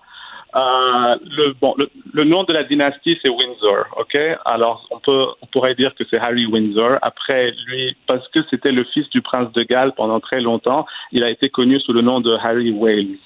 Euh, à l'école, dans l'armée, c'était toujours Harry Wales. Mais bon, légalement et officiellement, c'est Harry Windsor. OK. Donc, Harry Windsor, ce qui est, ce qui est drôle, c'est qu'il il rejette euh, le, la, la, royauté, rejette la monarchie. Il veut quand même se faire, je comprends bien, se faire appeler Prince Harry. Il veut tous les privilèges, mais il veut pas ce qui vient, ce qui, ce qui est, euh, il, il, veut pas les contraintes là, de la monarchie. Oui, écoutez, juste pour être précis, je ne dirais pas qu'il rejette la, la monarchie. Euh, c'est quelqu'un qui croit en la monarchie. Il l'a dit dans l'entrevue. Euh, ce qu'il rejette, euh, le, le, sa participation en tant que, que, que, que, que, que euh, personnalité euh, appartenant à la, à, la, à la, famille royale et comme vous dites aussi toutes les responsabilités qui viennent avec. effectivement, bon, lui prétend qu'il a quitté pour parce que sa vie était en danger et qu'il voulait protéger sa famille. Bon, je ne sais pas hmm. trop ce que ça veut dire. honnêtement, je pense qu'il vient de se mettre dans un plus grand danger en annonçant euh, euh, son, euh, ses exploits militaires en, Afghanistan. Je, je, ne sais pas, je pense, je, je trouve que ce livre est plein de contradictions. Ouais. Euh, je trouve que le, le prince Harry lui-même est plein de contradictions dans ce qu'il raconte. On a vu dans, dans les extraits de l'entrevue que j'ai vu, je n'ai pas vu l'entrevue, j'ai vu des extraits. J'ai vu un, un, un homme, un homme triste, mais d'une tristesse et, et, et triste et, amer. euh, et en colère et malheureux, bien qu'il ne cesse de répéter je suis heureux, je suis heureux. Il, pour Ben, moi, on le il voit, on- très malheureux. Et, et, je- et je regrette vraiment, euh, je regrette ce prince Harry euh, qu'on connaissait avant son mariage, qui était qui était l'un des, des, des membres les plus populaires de la famille royale, qui faisait beaucoup de bien autour de lui et pour le Commonwealth, et qui était dynamique et vif et enjoué. Et là, c'est vraiment l'ombre de lui-même. Mais il disait qu'à cette époque-là, il prenait de la drogue, il buvait beaucoup, euh, il savait pas. Oh là là, Ouais. scandale. Ouais, ben, franchement, ouais. franchement, là. le seul jeune homme qui a a rien de nouveau. Bon, Ouais. oui, La- la- L'autre affaire, M. Aldada, je sais pas si vous avez entendu ça, mais Prince Harry a nié avoir accusé la famille Oui. royale de racisme. Je vais vous écouter, je vais, faire, je vais vous faire jouer un extrait de l'entrevue avec Oprah Winfrey qui s'est passé. Oui. Ça s'est passé en 2021. On l'écoute. When I was pregnant, all around this same time. So we have in tandem the conversation of he won't be given security, he's not going to be given a title, and also concerns and conversations about how dark his skin might be when he's born. Alors, euh, le prince Harry a, a- a appuyé les propos de Meghan Markle, là, que- comme quoi la, la famille royale voulait savoir quelle sera la couleur de la peau de ce, ce bébé à venir. Euh, là, aujourd'hui, euh, et, et partout, les titres, le titre, c'était le prince Harry euh, a Oui. accusé la, la famille royale de racisme. Dire, on dirait qu'il ne sait plus ce qu'il dit. Absolument. Encore une autre contradiction euh, dans son discours. euh, euh, c'est- c'est- c'est- on est dans l'absurdité la plus totale. Hier, dans l'entrevue, il a dit non, je n'ai pas accusé la famille royale de racisme, je l'ai accusé de biais inconscient. Bon, on ne sait pas trop euh, Hmm. ce qu'il veut dire par là. Bien sûr, la famille royale ne répond pas, donc on n'entend pas la version opposée. Euh, mais on est encore une fois dans un discours euh, truffé de, de, de- de contradictions. Et bon, euh, on n'en est pas à la première et probablement pas à la dernière. Ouais. Et- Vous avez, vous avez- vous avez mentionné, M. Aldada, la référence aux 25 talibans tués. Le porte-parole des talibans est vexé. Euh, il dit on n'est pas des pièces de jeu d'échecs. Pendant ce temps-là, les Afghanes sont abusés, vendus, mais elle, il faudrait pas qu'elle soit vexée. C'est un peu ridicule. Ah oui, ça c'était vraiment la cerise sur le gâteau. Écoutez, quand j'ai lu le, le, le, le, euh, euh, l'annonce du chef des talibans, je me suis dit c'est la meilleure, celle-là. Je pense que franchement, il n'y a personne dans le monde civilisé qui va euh, prendre parti avec les talibans ou regretter qu'il y en ait 25 de moins sur Terre.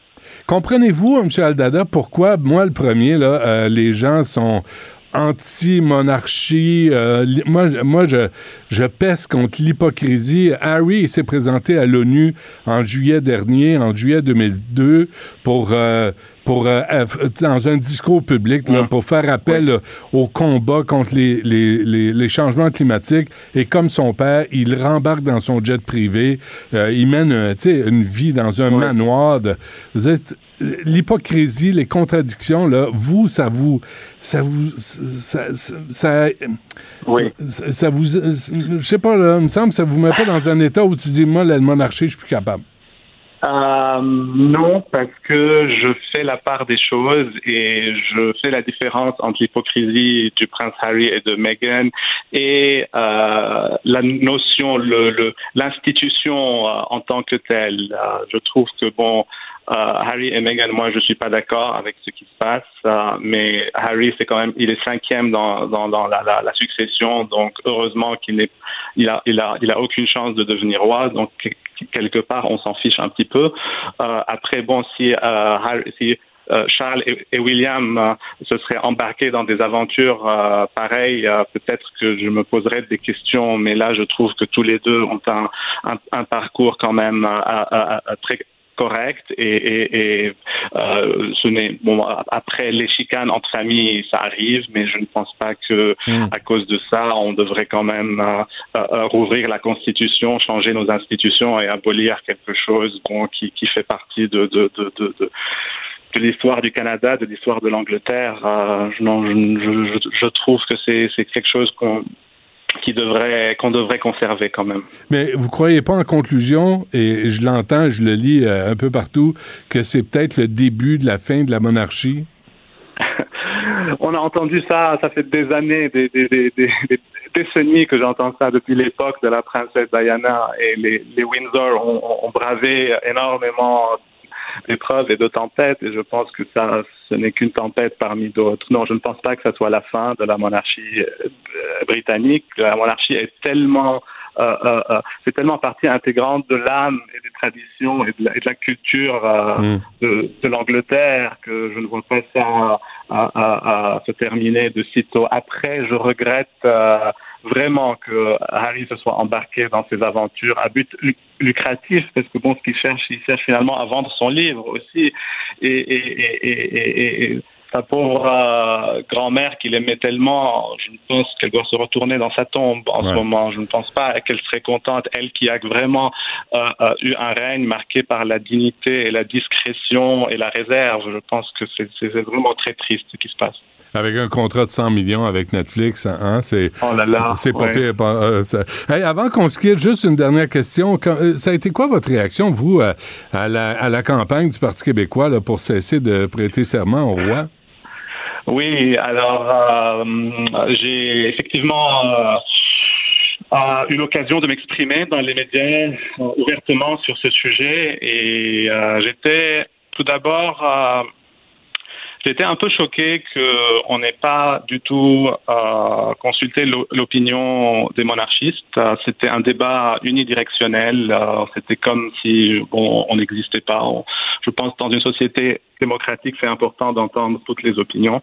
Donc euh, ça, c'était de un. De deux, euh, bon, je trouvais que c'était ça m'a rendu euh, triste et, un petit peu euh, euh, gêné. Ça m'a fait un malaise parce que je pense qu'il y a eu beaucoup de désinformation dans les médias. Euh, on n'a pas vraiment expliqué c'était quoi le serment au roi.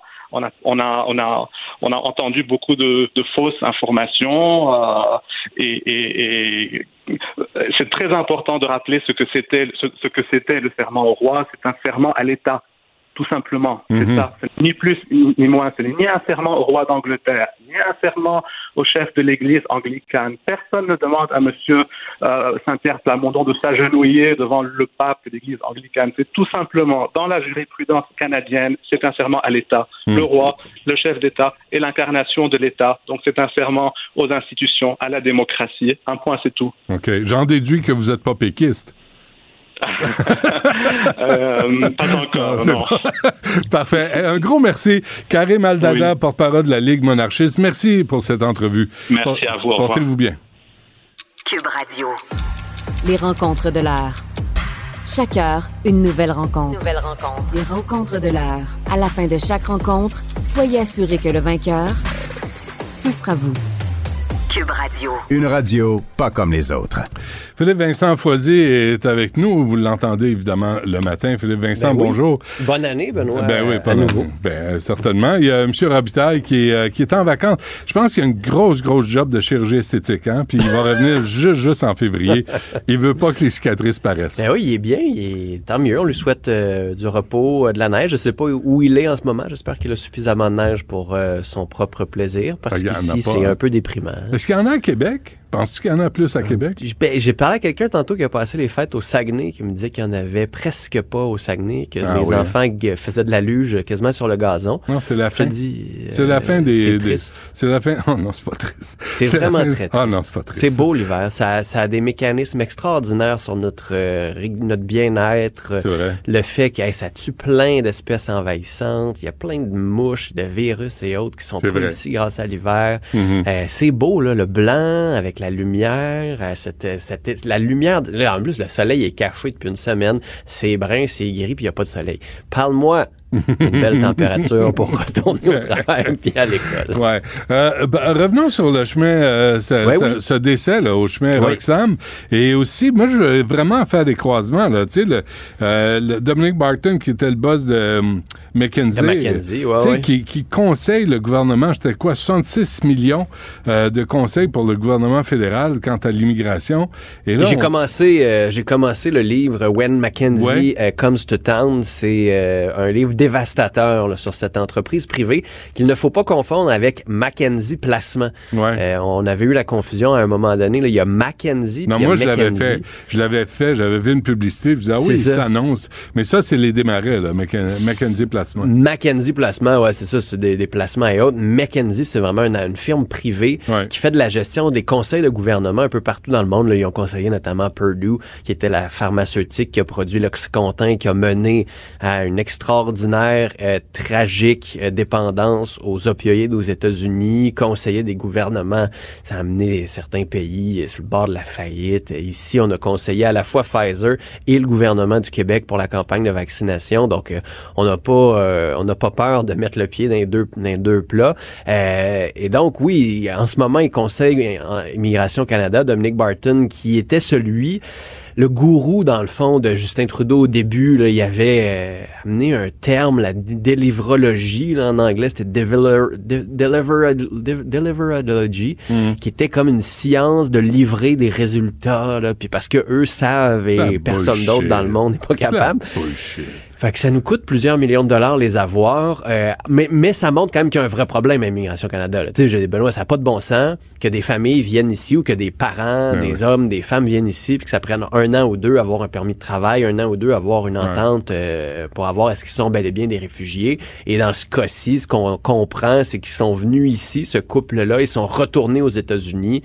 L'homme voulait retourner et s'est chicané avec un passeur. Donc, il y a des passeurs qui vivent au Québec, là, qui travaillent à Montréal, fort probablement dans les entourages de Cube, là, où il y a l'hôtel, où beaucoup de ces nouveaux arrivants euh, migrants euh, sont installés. Ça a coûté à peu près 1300 dollars. C'est beaucoup d'argent là, pour Mais les tu vois, amener euh, pas loin de ce chemin-là. là. Puis il n'y a rien contre les passeurs. Tu sais, si plus, Justin. Trudeau était sérieux, là, il, il passerait une loi justement pour. euh, Ben, il y a des lois. T'as pas le droit de... Ça, c'est illégal. Ben ouais, en fait, c'est qu'il pourrait avoir la hein. GRC qui enquête là-dessus, il pourrait avoir la SPVM, il faudrait avoir la SQ. Là, ce qu'on comprend, c'est que c'est un phénomène assez nouveau.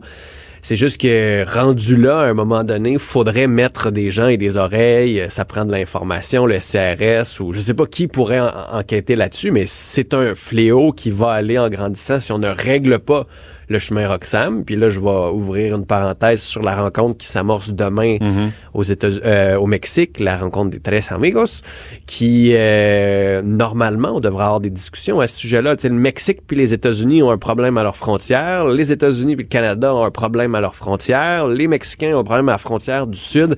Je parlais avec quelqu'un que, que je connais qui travaille pour le Haut Commissariat aux réfugiés. Il travaille euh, au Mexique, là, au sud du Mexique, et il reçoit beaucoup, beaucoup de ces migrants-là, eux, qui viennent d'Amérique du Sud.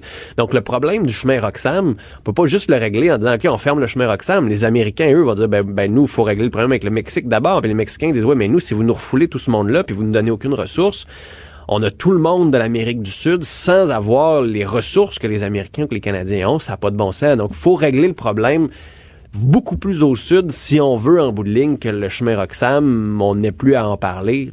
Hmm. Et pourquoi, pourquoi les gens fuient ces pays-là?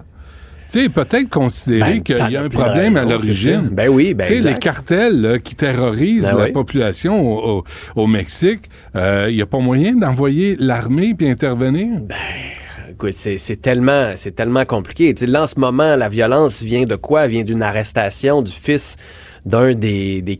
El Chapo a été Ouais. arrêté, son fils euh, aussi, et ça a amené à cette, euh, cette série de violences-là parce que les gangs et les cartels sont complètement fous. Mais c'est la même chose, je veux dire, au Guatemala, dans d'autres pays Mm, plus au sud. Le Venezuela, on quitte ce pays-là, bon, à cause du régime en ce moment, de l'inflation qui est dans le tapis. Il y a plein d'enjeux avec plusieurs pays euh, sud-américains, latino-américains, et, et ça prend ce développement-là. Mais ça, ça, ça, c'est quand même plus philosophique, politique, mais quand on regarde le gouvernement, puis on se dit à quoi ça sert l'aide étrangère, ben ça sert à ça. Ça sert à aider ces pays-là, ça sert à stabiliser les pays, à s'assurer que les gens qui y sont puissent continuer d'y vivre.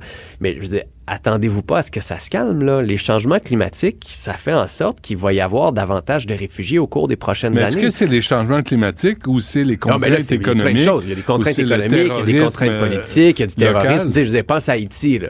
Ah ouais. Haïti, il y a les changements climatiques, oui, mais il y a aussi le fait qu'on a un gros bordel avec le gouvernement, qu'il y a Ben de la ouais. corruption, qu'il n'y a pas eu de développement adéquat, qu'il y a des gangs qui s'en sont mis plein les poches, que le développement, l'aide ne s'est jamais rendu sur place. Dis, ce sont tellement des couches et des couches et des couches et des couches de facteurs qui font que c'est compliqué juste d'enlever une couche, tu règles pas le problème. Puis souvent, t'enlèves une couche, ben t'as pas le choix d'en aggraver un autre, le temps d'en régler Ah. un deuxième. Puis La juste- déforestation en Haïti. ben non, ben exact. Ah ouais. Ah. Exact. Fait que là, tu sais, tu fais quoi? Puis là, après ça, t'as plus de tourisme parce que c'est déstabilisé. Fait que t'as plus d'apport économique un peu plus stable. C'est, c'est tous ces enjeux-là qui sont beaucoup plus complexes que juste dire on ferme le chemin Roxham. Mais même si on fermait le chemin Roxham ou on refoulait n'importe quel demandeur d'asile, ben, ils trouveraient un chemin pour passer. Puis s'ils passent pas par Roxham, ils vont passer ailleurs.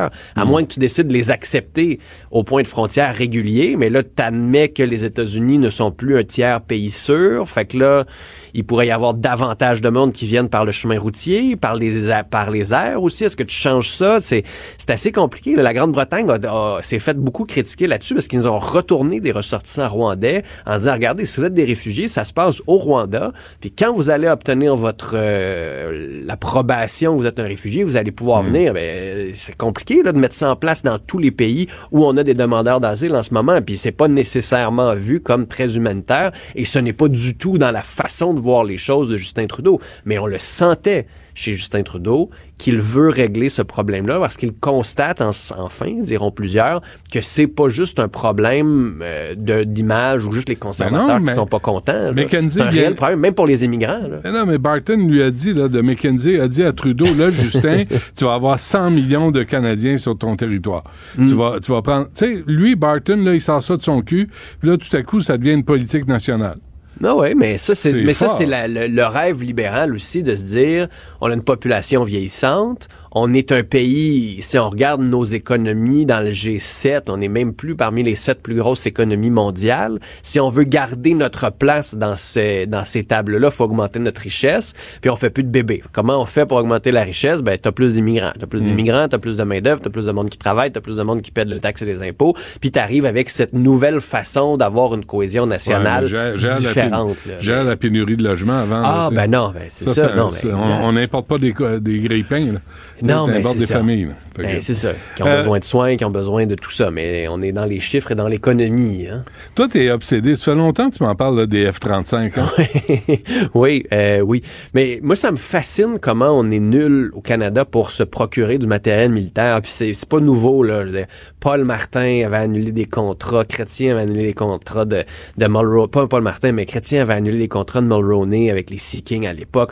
On n'est pas capable d'acheter du matériel militaire adéquat pour nos forces armées canadiennes. On a de la misère. Justin Trudeau avait promis en 2015 de ne pas acheter les F-35. Finalement, on a décidé qu'on allait en acheter à peu près euh, 80. Ouais, on pourrait commencer à avoir les premiers avions en 2026, mais il va falloir adapter les bases militaires pour les recevoir adéquatement. Puis ça, ça pourrait être jusqu'en 2029 si on réussit à le faire adéquatement jusqu'à temps. C'est hallucinant de voir le problème avec ça. Puis on avait dit qu'on n'avait pas besoin des F-35 parce qu'ils étaient trop chers. Pour le moment, ils sont le même prix, ils ont même augmenté un peu et ils ne répondaient pas aux besoins du Canada. Ben, ils n'ont pas tant changé que ça, ces avions-là. Au fond, ce qu'on voit, c'est que nos alliés les ont tous achetés. On veut être en mesure de mener des opérations avec eux, mais encore une fois, moi, je pense qu'il faut se poser collectivement la question à quoi servent nos forces armées canadiennes? Est-ce qu'on veut juste intégrer des armées euh, inter-multipartites puis être en mesure de dire, ben, regardez, on envoie 6 F-35 dans votre coalition où il y en a 50 puis tout le monde est capable de, de travailler ensemble ou on veut avoir une armée qui répond à des besoins particuliers? Puis cette réflexion-là, on ne l'a pas vraiment eu à fond et ça nous aiderait avant de savoir ce qu'on veut acheter. En fait, Justin Trudeau veut être sûr que Tom Cruise, quand il fait ses films, peut Exact. passer d'un jet à un autre sans se demander comment ça fonctionne. Voilà, Jean-Claude Van Damme pourrait faire la split sur deux F-35. À peu près. Ah, c'est assez. Euh, Philippe Vincent, on se reparle demain. Merci. Hey, salut. Salut. Bye. La Banque Q est reconnue pour faire valoir vos avoirs sans vous les prendre. Mais quand vous pensez à votre premier compte bancaire, tu sais, dans le temps à l'école, vous faisiez vos dépôts avec vos scènes dans la petite enveloppe. là. Hmm, C'était bien beau. Mais avec le temps, ce vieux compte-là vous a coûté des milliers de dollars en frais, puis vous ne faites pas une scène d'intérêt. Avec la Banque Q, vous obtenez des intérêts élevés et aucun frais sur vos services bancaires courants. Autrement dit, ça fait pas mal plus de scènes dans votre enveloppe, ça. Banque Q. Faites valoir vos avoirs. Visitez banqueq.ca pour en savoir plus. Acheter une voiture usagée, ça peut être stressant, mais prenez une grande respiration. Et imaginez-vous avec un rapport d'historique de véhicule Carfax Canada qui peut vous signaler les accidents antérieurs, les rappels et plus encore. Carfax Canada. Achetez l'esprit tranquille. Du Trisac. L'écouter sur le web vous demande peut-être de changer vos habitudes. On le comprend. Mais son émission en vaut l'effort. Isabelle Huat est avec nous, docteur en nutrition et journaliste. Isabelle, bonjour. Bonjour Benoît. Bonjour, bonne année, euh, bienvenue à l'émission. Bon, écoute, je te, je te lisais aujourd'hui là, puis je me disais, ça c'est une bonne idée là, de euh, parce que là il faut se réaligner là. On vient de sortir de la période des fêtes, tout, Mhm. tout le monde a trop bu, tout le monde a trop mangé, tout le monde a trop regardé de télé ou des, des écrans. Et là, toi, tu proposes euh, comme 10 habitudes à intégrer en 2023 là pour nous requinquer. Ah, ça fait du bien de retourner à la routine, ça diminue le stress, ça diminue l'anxiété. Puis j'ai envie cette année de de pas encourager les diètes restrictives. On l'a vu dans, dans les gyms, il y a plein, plein de gens, puis dans trois semaines, des gens ont abandonné. À chaque fois qu'on y va avec des objectifs qui sont trop gros, ça ne fonctionne pas. Donc, j'ai envie de proposer quelque chose. Allons-y en douceur, un objectif à la fois. Et puis, une fois que l'objectif est atteint, mais là, on peut intégrer un deuxième objectif. OK, donc tu, tu y vas par étapes. là. On commence par une affaire, mais une affaire à la fois, là, au lieu de tout chambouler. Ben moi, je pense, puis d'ailleurs, dans les études, on le voit, quand on fait, par exemple, on sait qu'il y a un Québécois sur deux qui ne mange pas suffisamment de fruits et légumes. On dit 5 portions au minimum. En fait, dans toutes les études, les données probantes nous disent que 7 à 10 portions, ce sera encore mieux, notamment pour réduire le risque de maladies cardiovasculaires et de cancer, les deux premières causes de mortalité au pays. OK. Donc, si on se dit, moi, combien t'en prends, toi, Benoît, pour le fun, des fruits et des légumes? Ah, je suis pas pire pour ça. Vraiment, là. Ouais. Puis je, leur je réponds, je veux pas me faire taper ses doigts, là, Isabelle, mais, mais, mais, mais je pense que c'est pas pire quand même. Bon, ben, si on dit qu'on a de la difficulté, par exemple, on mange peut-être deux fruits, mais on a de la difficulté avec les légumes, on pourrait débuter en disant, ben, je vais commencer par ajouter une ou deux portions de légumes dans mon quotidien. Une fois que c'est atteint, dans une semaine ou deux, qu'est-ce que je pourrais travailler davantage? Donc, est-ce que je baisse ma consommation de sodium? Est-ce que j'intègre des noix, des graines en collation au lieu de prendre des produits du commerce qui sont pleins de sucre, des, Mm. avec de l'huile de palme, des aliments transformés? Est-ce que je décide de cuisiner un petit peu plus? J'enrôle toute la famille là-dedans. Donc, on y va chacun avec ce qu'on a envie de mettre l'avant, puis aussi, au lieu de dire, ben, je coupe, je coupe, je coupe, on est dans le négatif, je coupe l'alcool. On a vu les nouvelles recommandations sur l'alcool. Sont assez sévères, merci. Ah. Là, on parle de. Oui, oui, c'est assez intense. On pourra faire un sujet euh, là-dessus, Benoît, parce que, bon, éduque alcool, les instituts de cardiologie nous parlent d'à peu près euh, 14 consommations par semaine. Puis là, on est plus dans le 1 à 2 par semaine. Personnellement, je trouve ça un petit peu trop sévère. Euh, Non, mais il n'y a plus de plaisir, là. Faut, un- faut vivre un petit peu, là, Ben, quand même. Ben là, tu m'amènes sur un point qui était mon dernier point, d'avoir du plaisir, peu importe ce qu'on fait. Par exemple, si on dit, bon, faut manger des protéines végétales, mais j'ai horreur du tofu, je déteste la PVP, protéines végétales texturées, j'aime pas les légumineuses, et on n'aura pas de fun. Fait Mm. qu'on y va avec des choses qu'on aime. Faut Mm. aimer ce qu'on cuisine, faut aimer ce qu'on fait comme activité physique. S'il y en a qui ont horreur des gyms, ben il y a des activités, il y a cardio plein air en extérieur, il y a plein de plateformes web. Je pense à mon ami José Lavigueur là, pour s'entraîner en Mm. ligne. Il y a vraiment des options pour tout le monde. Mais je pense que cette année, en 2023, là, avoir du plaisir, c'est important. Il y a énormément d'anxiété, de détresse psychologique chez les gens avec la pandémie. Donc, si le plaisir n'est pas au rendez-vous, là, ça marchera juste pas. OK, j'ai ta page devant moi, là, Isabelle. là. Oui. Tu, tu l'as dit, là. La première affaire, mais ça, là, il y en a 10. Alors, on pourrait se mettre ça sur, au tableau, au mur euh, de, de, de la cuisine, puis se dire, euh, 2023, là, c'est ce qu'on vise. La première affaire, tu dis, manger 7 à 10 fruits et légumes par jour. Ça, t'en as parlé. Ça, c'est numéro un. Oui. Après, t'écris intégrer des noix ou des graines au quotidien. Ça, ça veut dire on remplace les chips par ça, là. Ah, tellement. Les noix, les graines, là, ça, vaut pour les arachides.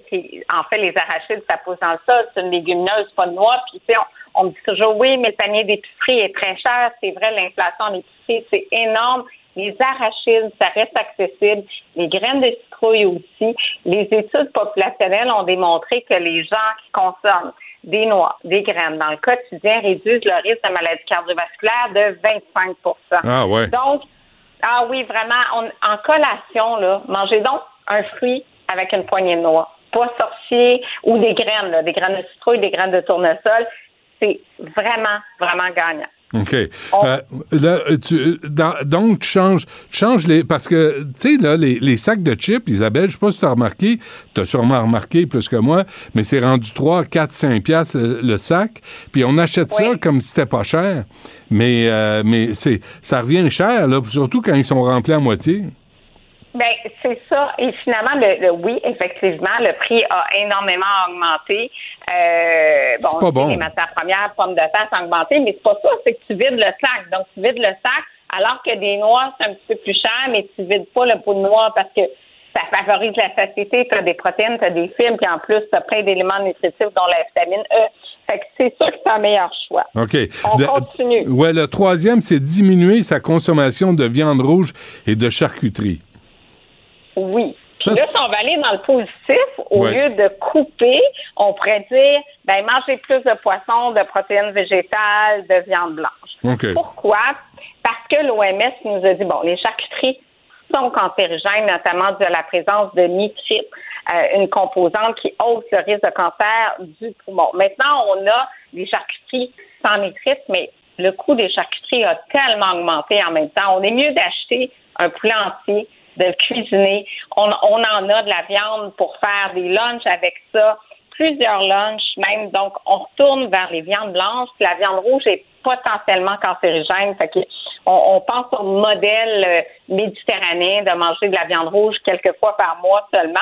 Donc, on n'a pas le choix de remplacer ça par d'autres sources de protéines. Moi, j'aime beaucoup les œufs. Il y a une augmentation de prix aussi, mais ça reste, somme toute, euh, plus abordable que, que les protéines animales. Les œufs, la volaille, les poissons, les poissons blancs sont quand même abordables. mais Isabelle, le, porc, il y, a des parties du porc qui sont vraiment maigres. Oui, oui, oui. oui, tout à fait. Le filet de porc, on parle de 4 de matière grasse. Donc, euh, absolument, on peut mettre je pense que le prix a moins augmenté que le bœuf. Donc, on peut euh, on peut mettre le porc de l'avant aussi. Là, c'est sûr que ça peut être gagnant aussi. OK. Et, et euh, l'industrie du porc vient de nous remercier officiellement pour l'infopub. numéro, numéro 4, augmenter sa consommation d'oméga 3, ça, ça veut dire quoi exactement? Bien, ça rejoint un peu deux des points. Quand j'ai parlé des noix, la noix de Grenoble, il y a beaucoup d'oméga 3. La graine de lin aussi, il y a beaucoup d'oméga 3. Euh, les oméga 3 sont des gras qui ont des actions anti-inflammatoires, donc c'est bon pour la santé du cœur, pour tout, euh, toute problématique reliée à l'inflammation dans l'organisme. Fait que, grosso modo, poisson, graines de lin, graines de chia, graines de caméline, qui est une graine euh, qui pousse ici sur nos terres au Québec, ben, on devrait en consommer davantage. Puis encore ici, le poisson, ben, la plupart des gens n'aiment pas tant le poisson étonnamment parce qu'on voit tellement de poké, tellement de sushi, mais il y en a beaucoup de foyers québécois qui ne mangent pas du poisson deux, trois fois par semaine comme on le devrait. Là. La mhm. plupart en mangent une fois par mois. Euh, donc, d'essayer d'en consommer un petit peu plus. Puis, tu sais, ça peut être une boîte de thon qu'on met dans un lunch aussi. Là. 4 hmm. euh, et 5, là, attendre avant de prendre un dessert puis couper les sucres concentrés, c'est le même combat. Là.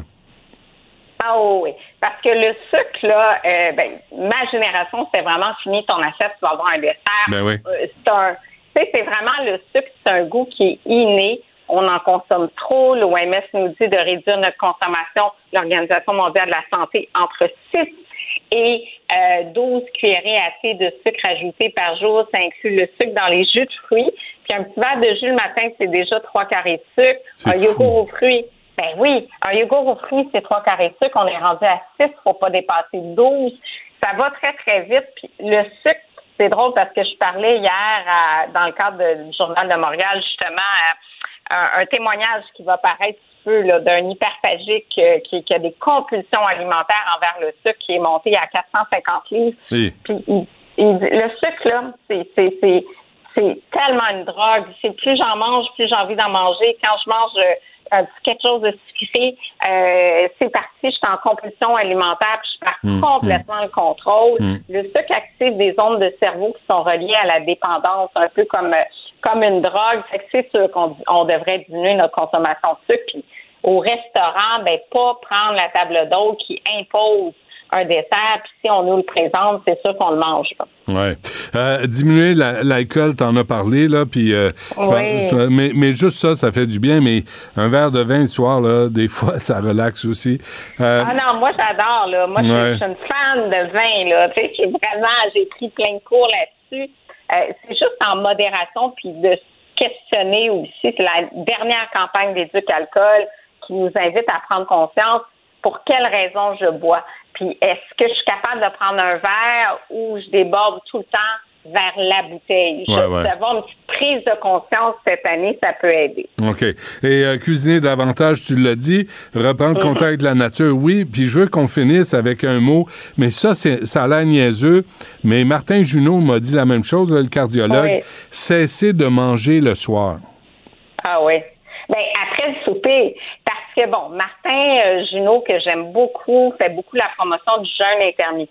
On a vraiment des, des données intéressantes sur le jeûne intermittent à l'effet qu'il faudrait prolonger le jeûne la nuit un petit peu plus que le 12 heures, donc souvent vers un 16 heures, euh, qui aurait un impact significatif métabolique, donc sur le tour de taille, sur la gestion de la glycémie, ça, sur la résistance à l'insuline.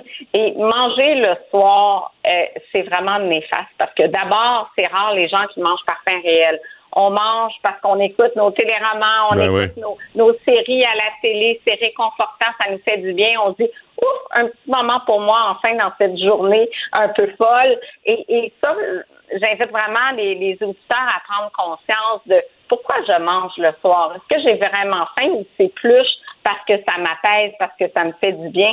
Puis cesser cette habitude-là, ça serait vraiment quelque chose à mettre de l'avant. Hey, Benoît, avant de terminer, Benoît, Ouais. je, je fais un petit plug, je lance un livre dans une semaine. Et ça, c'est hyper intéressant. Mieux vivre la ménopause à surveiller. OK, je vais lire ça attentivement. Parfait, on s'en parlera.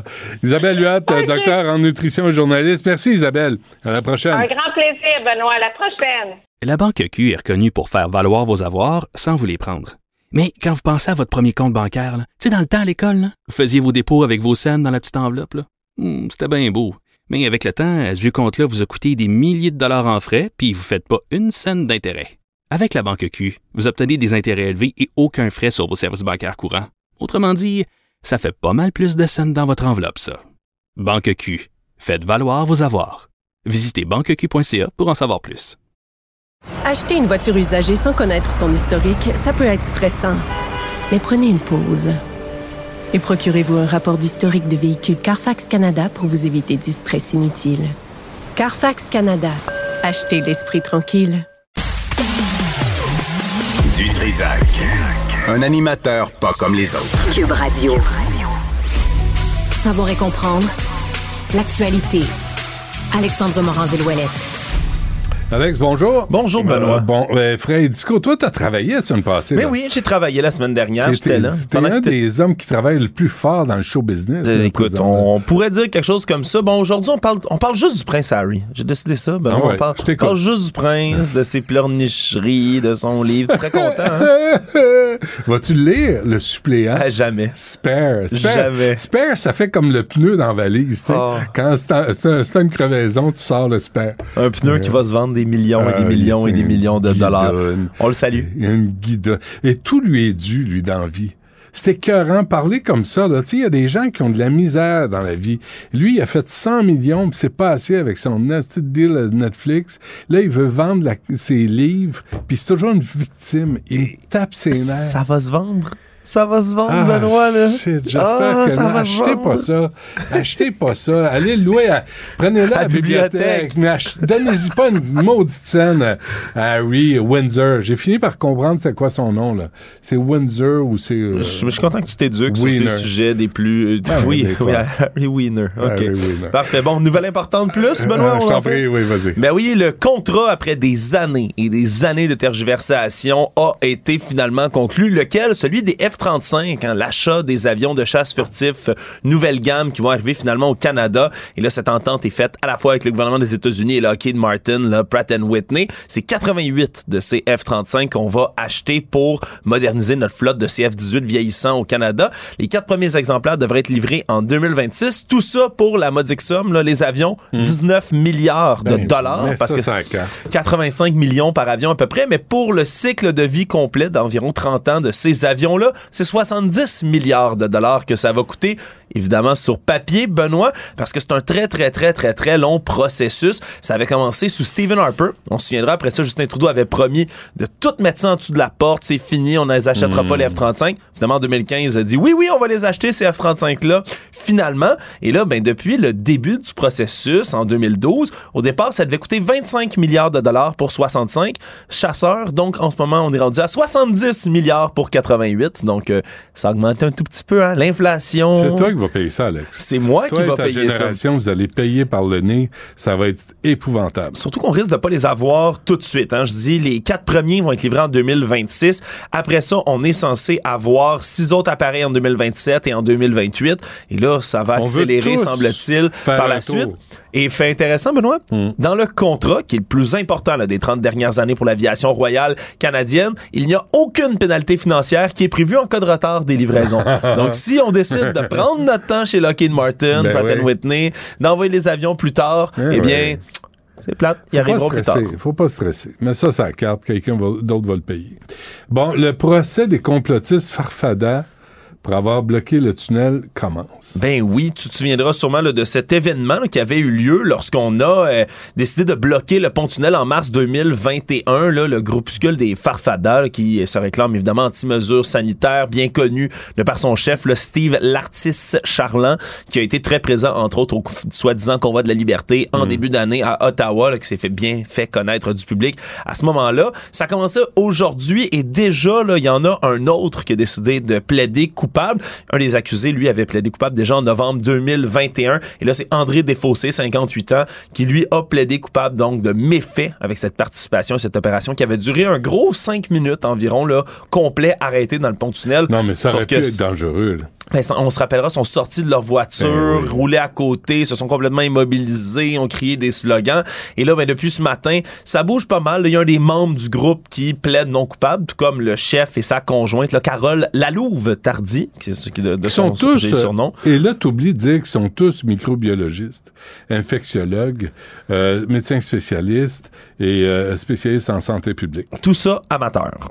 À peu Voilà. près. Ajoutons le titre amateur par la suite. On va écœurer le peuple pour euh, euh, faire son point de complotiste. Ouais, et eux ont décidé de plaider là, pour la plupart non coupables. D'ailleurs, Mario Roy, qui est un des membres de ce groupe-là, a promis que la vérité allait éclater au grand jour dans ce dossier-là, qu'on allait enfin comprendre que ce sont eux les véritables victimes dans tout ça. Et surtout, euh, aujourd'hui, ça commençait avec le témoignage d'une automobiliste qui, elle, a été coincée dans le pont-tunnel au moment où ça s'est déroulé. Donc, on verra. C'est un procès qui doit durer deux semaines. Bon, non, ils vont nous instruire, c'est bon. Un complotiste qui s'armait a été freiné par la GRC. Ouais, parlant de complotisme, on parle quand même d'une toute autre bête, une descente policière qui remonte quand même, qui date à novembre 2021, mais on apprend là aujourd'hui les détails qui étaient contenus dans une décision du tribunal de la jeunesse qui retire la garde de trois enfants au père de famille qui est ce complotiste visé par cette descente de police. Et on apprend que la Gendarmerie royale du Canada a lorsqu'elle a perquisitionné la demeure des Laurentides de cet homme-là, découvert ben, toutes sortes de choses qui peuvent être assez dangereuses, merci. Il y avait des barils d'essence, des sacs d'engrais, hein, donc du matériel pour fabriquer des explosifs. Il y avait tout le matériel nécessaire pour imprimer en 3D des pièces d'armes à feu. Il y avait des armes importées, des armes permettant de tirer des fléchettes, des projectiles à poivre, un fusil coupé, toutes sortes de choses qui étaient accumulées sur place et même, attention, un remède expérimental contre la COVID à base de plomb qui mijotait sur la cuisinière. Donc, euh, il l'avait pas bu à ce moment-là, mais c'est quand même quelque chose de ce qu'on a trouvé sur place. C'est un homme, lui, qui se réclame, entre autres, des mouvements de citoyens souverains, Benoît. Ceux qui croient que les lois ne s'appliquent pas à eux, qui Mm. rejettent l'autorité de l'État, rejettent le système légal en entier. Et chez lui, d'ailleurs, s'apparentait à un survivaliste, avait toutes sortes de matériel de nourriture, d'eau entreposé, des masques à gaz. Bref, lui, sur place, ce qui est encore plus triste qu'on apprend dans cette décision de la, de la- du tribunal de la jeunesse, entre autres, c'est que lorsqu'il a été arrêté, lui arrêtait pas de, de répéter la formule protest under arrest, alors qu'il résistait à son arrestation, qui est une formule utilisée par les gens qui sont de ce mouvement de citoyens souverains. Mais ce qu'il y avait, c'est que sa conjointe et les enfants qui étaient sur place l'ont imité en répétant ces choses-là. Mhm. Ces trois enfants qui sont scolarisés à la maison depuis 2019, sont isolés depuis des mois, ne fréquentent aucun autre enfant. Et donc, on a conclu à des négligences physiques et éducatives. C'est maintenant la mère de la famille qui a la garde des enfants. Et le père va pouvoir les visiter, mais de manière supervisée. Il ne pourra plus tenir de discours de sa mouvance complotiste devant ses enfants, en espérant que ceux-ci puissent avoir une meilleure éducation et puissent rencontrer bien d'autres enfants. Bon, ça finit avec une bonne nouvelle. Euh, tant mieux. Parfait. Ben Merci, Alex. Euh, on se reparle demain. Salut, Benoît.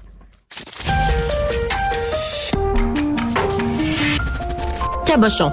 Personne maladroite, imbécile et inutile. Du Trisac. Un pouvoir naturel pour déceler les cabochons. Voilà. C'était surréaliste. J'ai honte. C'est complètement ridicule. Des envolées, pas comme les autres. Sophie Durocher. J'ai pas vu.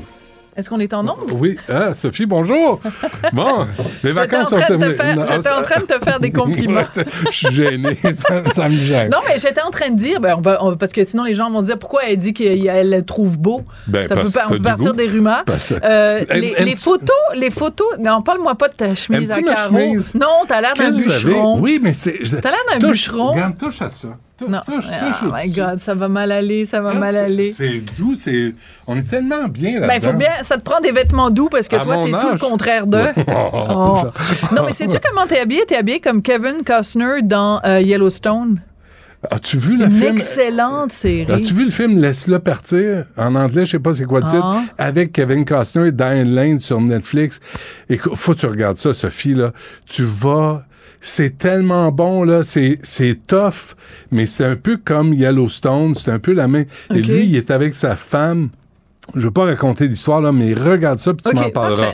Mais c'est bon en chien. Ok. Quelque chose. Puis oui, effectivement, j'aurais aimé ça être un, un cowboy. Toi, t'aurais fait un bon cowboy. Je, je te vois très bien avec les jambes comme arquées. Ah oui, en euh, tu sais, avec de la difficulté avec tes, ton popotin, parce qu'à force d'être sur euh, la selle, euh, parce que toi, rien ne te désarçonne. Pas du tout. Hein? Euh, Non, non, Bon. je reste en selle assez facilement. Oui, c'est bon, ça. Bon, alors, ben, bonne Ouais. année euh, 2023. Oui, oui, toi aussi. La Écoute, tu le sais, donc moi, je, je m'intéresse au milieu culturel. Écoute, une bombe, toi. Rien de moins qu'une bombe. Mhm. Céline Dion, qui fait pas partie de la liste des 200 meilleurs chanteurs, chanteuses du magazine américain. Rolling Stone, qui est une bible, hein, on peut le dire. Ouais. Rolling Stone, pour ceux qui savent pas, pendant des années, ça a été peut-être moins aujourd'hui pour la jeune génération, mais c'est le magazine de référence en musique, le magazine connu pour justement ses unes, ses critiques acerbes. C'est quand même des fois assez pointu de- au niveau musical, mais c'est la bible musicale. Ah ouais, c'était- Puis j'ai- d'ailleurs, J'ai lu la, la- la biographie de John Wenner.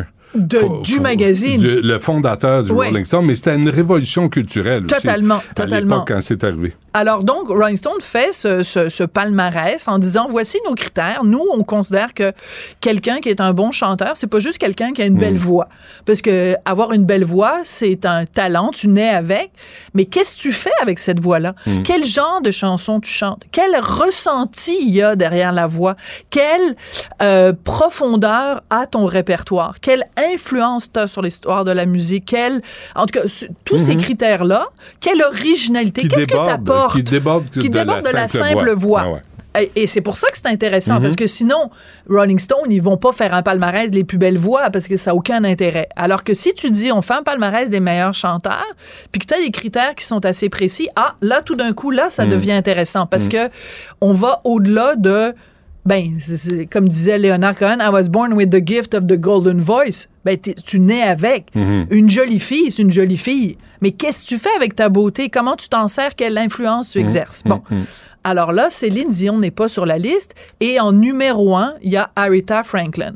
En, même temps, tu me diras, il y a des gens comme Madonna qui sont pas sur la liste, il y a des gens comme Cher qui sont pas sur la liste, mais toute liste est discutable. Moi, ce que je trouve intéressant de la liste de Rolling Stone, c'est que ils ont demandé à leurs collaborateurs d'établir la liste, puis c'est basé là-dessus qu'ils font ça.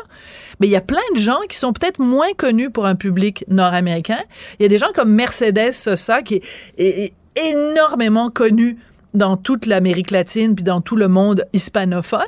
Ben, si vous la connaissez pas, au lieu de dire Ah, ben là, il y a du monde qu'on connaît pas, ben, allez les écouter, ce monde-là. Vous allez peut-être Y a-t-il découvrir. du monde qui répond ça? Ben, il y a un chroniqueur qu'on connaît qui écrit pour un autre journal que le Journal de Montréal qui a dit Ah, ben là, il y a plein de monde qu'on connaît pas sur la liste. Ben oui, Ticlin, il- il- va les écouter puis tu vas comprendre peut-être pourquoi ce monde-là Ben oui. est là. Mm. Alors, moi, ce que, je- que je raconte dans ma chronique euh, du Journal de Montréal, Journal de Québec de ce matin, c'est il y a plein de gens qui ont des voix tout croche. Toi et moi, on a déjà parlé de Léonard Cohen. Léonard Cohen, il marmonne, puis il chantonne, puis il parle plutôt qu'il chante. Mais il est sur la liste de Rolling Stone. Pourquoi? Ben parce que quand t'as Léonard Cohen qui a 80 ans et qui chante euh, à son Dieu I'm coming, my Lord, you want it darker. Moi, je m'excuse, là, Mhm. mais ça me donne des frissons, ça part d'en haut, ça se rend jusqu'aux orteils, puis j'en ai pour des jours à m'en remettre. Céline, elle a une certaine perfection, c'est-à-dire qu'elle arrive à atteindre certaines notes que pas tous les chanteurs arrivent à atteindre, etc., etc. Mais est-ce que quand tu écoutes Céline, ça te laisse des frissons puis ça te prend des jours à t'en remettre? Pas sûr. Fait qu'on va faire un petit Mais exercice il y, a du ensemble. monde, il y a du monde qui a passé par euh, Las Vegas pour aller l'écouter. Et il y a, il y a du monde, euh, 13 à la douzaine, là, qui était ému quand Céline se Ah, ben, mettait à mais, chanter. je- mais moi, la première, moi, je suis allée la voir. J'ai fait sept entrevues avec Céline. Puis je trouve que c'est une performeuse, une, une performer. She's a performer. Mm. Is she that great a singer? Je suis pas sûre. Mais en termes de performance sur scène, elle donne tout ce qu'elle a. Elle a un charisme Mhm. absolument hallucinant. Et en effet, c'est quelqu'un qui est né avec le don d'une voix cristalline. Euh, elle peut faire ce qu'elle veut avec sa voix. Elle pourrait avoir un répertoire absolument dans tous les sens. Ben, elle aurait pu, parce que là, on sait les problèmes qu'elle a euh, Ouais. de santé. Elle aurait pu chanter du jazz, elle aurait pu chanter de l'opéra, elle aurait pu faire plein d'affaires. Mais elle a choisi, ou René a choisi, un répertoire plus consensuel. Populaire, Donc, ouais. quant à Rolling Stone qui dit un des critères pour être sur notre liste, c'est l'originalité, ben, dès le départ, Céline, tu l'élimines parce que c'est pas original. Mhm. Par contre, quand elle chante, mettons, des tunes de Jean-Jacques Goldman, ben là, Jean-Jacques a essayé de l'amener, Goldman a essayé de l'amener en dehors de sa zone de confort. Là, ça devient intéressant. Mm. Mais on va juste faire un petit exercice ensemble parce que notre ami Tristan a préparé euh, deux extraits. Donc, c'est très court, hein? Mais c'est juste pour que les gens comprennent un peu ce que je veux dire. Donc, on va commencer par un petit extrait de Aretha Franklin.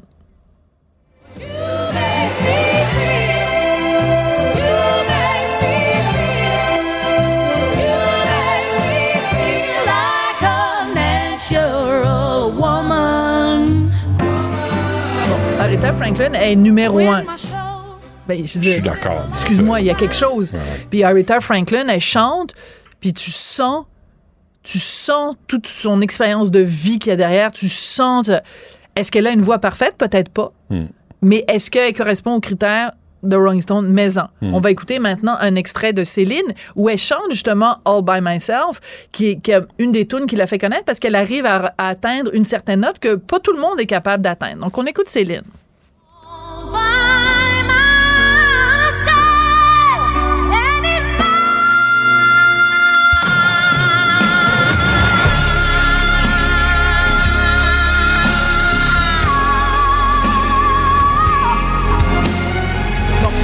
Alors, j'aurais peut bien mal filer aujourd'hui. Elle peut bien mal filer. Bon, j'aurais pu être très vilaine aujourd'hui. Excuse-moi, mais Ouais, connais-tu la tune originale d'Eric Carmen? Ben, absolument. Qui est sortie en 75. Mais qui est beaucoup plus, euh, qui est beaucoup était- plus. était- beaucoup il plus était tout seul. Il était plus tout calme. seul, il chantait qu'il était tout seul, puis il était. Elle, c'est juste. Mais c'est une performance, encore ouais, une fois. mais c'est pas le cirque du soleil tout le temps que tu veux avoir, tu sais. Voilà. Alors, un très bon exemple que je peux te donner, puis j'aurais pu être vilaine puis choisir ça aujourd'hui. Euh, euh, à un moment donné, sur les plaines d'Abraham, gros, gros, gros spectacle, Céline chante avec Jean-Pierre Ferland et Ginette Renault, euh, un peu plus haut, un peu plus loin, etc., etc. Ginette, là, elle chante, là. Puis c'est Ginette aurait dû être sur la liste. Ginette aurait dû être sur la liste parce qu'elle, elle correspond à tous les critères. Elle a une voix extraordinaire, mais en plus, elle a le ressenti. Non, elle n'a pas l'influence. Hmm. Parce que quand- elle n'a pas ce critère-là. Mm. Elle n'a pas le critère d'influence. Parce que tu peux pas dire que Ginette a eu la même influence que Céline. Mais elle a euh, une certaine originalité. En tout cas, il y a une profondeur dans son interprétation.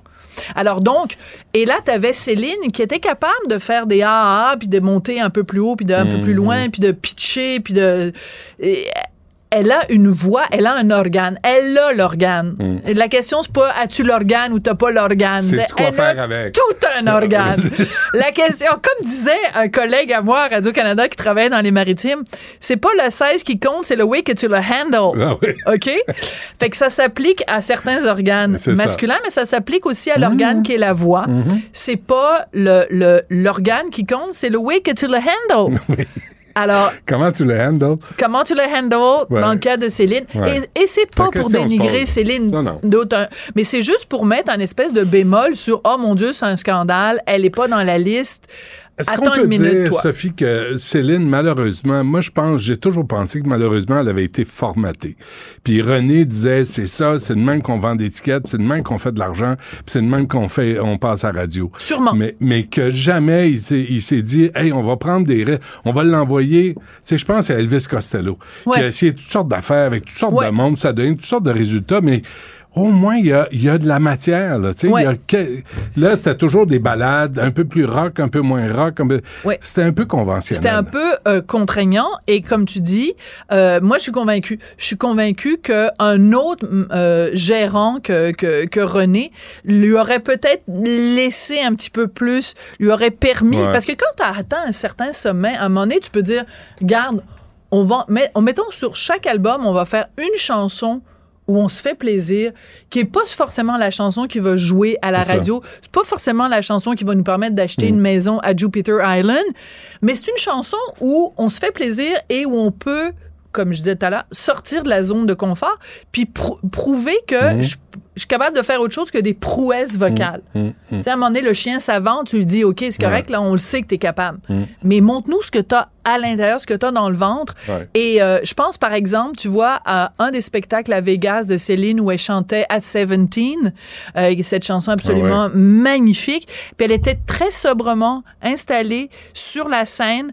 Elle, euh, puis là, elle disait à, au- sais, à Scott Price, puis elle disait aux musiciens, puis tout ça, calmez-vous, là, c'est vraiment juste moi et la chanson. Puis là, tu disais, OK, là, je pense qu'on est en train de toucher à quelque chose de Céline de plus intime, de C'est plus une chanson vrai. sur une adolescente. Ah, là, je cherche.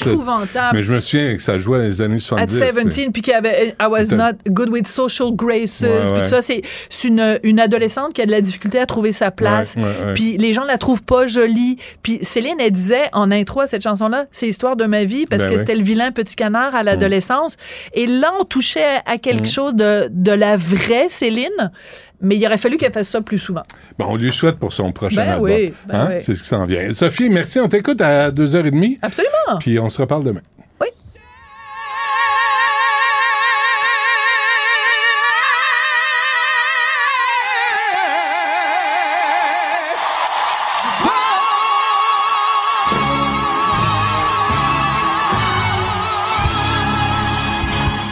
La Banque Q est reconnue pour faire valoir vos avoirs sans vous les prendre. Mais quand vous pensez à votre premier compte bancaire, tu sais, dans le temps à l'école, vous faisiez vos dépôts avec vos scènes dans la petite enveloppe. Hmm, C'était bien beau. Mais avec le temps, à ce compte-là vous a coûté des milliers de dollars en frais, puis vous ne faites pas une scène d'intérêt. Avec la Banque Q, vous obtenez des intérêts élevés et aucun frais sur vos services bancaires courants. Autrement dit, ça fait pas mal plus de scènes dans votre enveloppe, ça. Banque Q. Faites valoir vos avoirs. Visitez banqueq.ca pour en savoir plus. Acheter une voiture usagée, ça peut être stressant, mais prenez une grande respiration. Et imaginez-vous avec un rapport d'historique de véhicule Carfax Canada qui peut vous signaler les accidents antérieurs, les rappels et plus encore. Carfax Canada. Achetez l'esprit tranquille.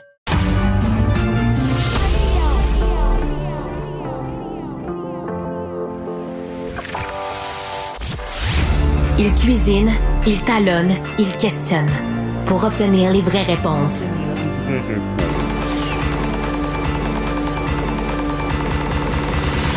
Du Trisac. Le nombre de témoignages de voyageurs qui ont vécu euh, des du cafouillage avec Sunwing, qui ont presque ruiné des vacances, commence, à, commence à faire 13 à la douzaine. Il y en a vraiment euh, plusieurs. Et il y a avec nous Charlie-Anne Bonnet qui l'a vécu aussi. Mme Bonnet, bonjour.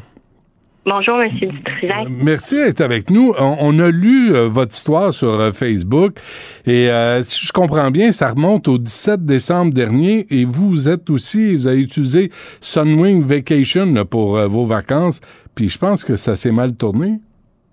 Oui, exactement. Euh, donc, nous, notre vol de retour à Montréal était prévu euh, vendredi, le 16 décembre, à 15h30. Puis, tu sais, on savait déjà depuis deux jours qu'il y avait une tempête qui préparait à Montréal. Fait qu'on n'était pas étonnés, de voir notre vol retardé de quelques heures. Mais le plus choquant pour nous, ça a vraiment été le manque flagrant de communication de Sunwing. On a été laissés dans le lobby de l'hôtel euh, pendant 12 heures avec notre bébé, sans eau, sans nourriture.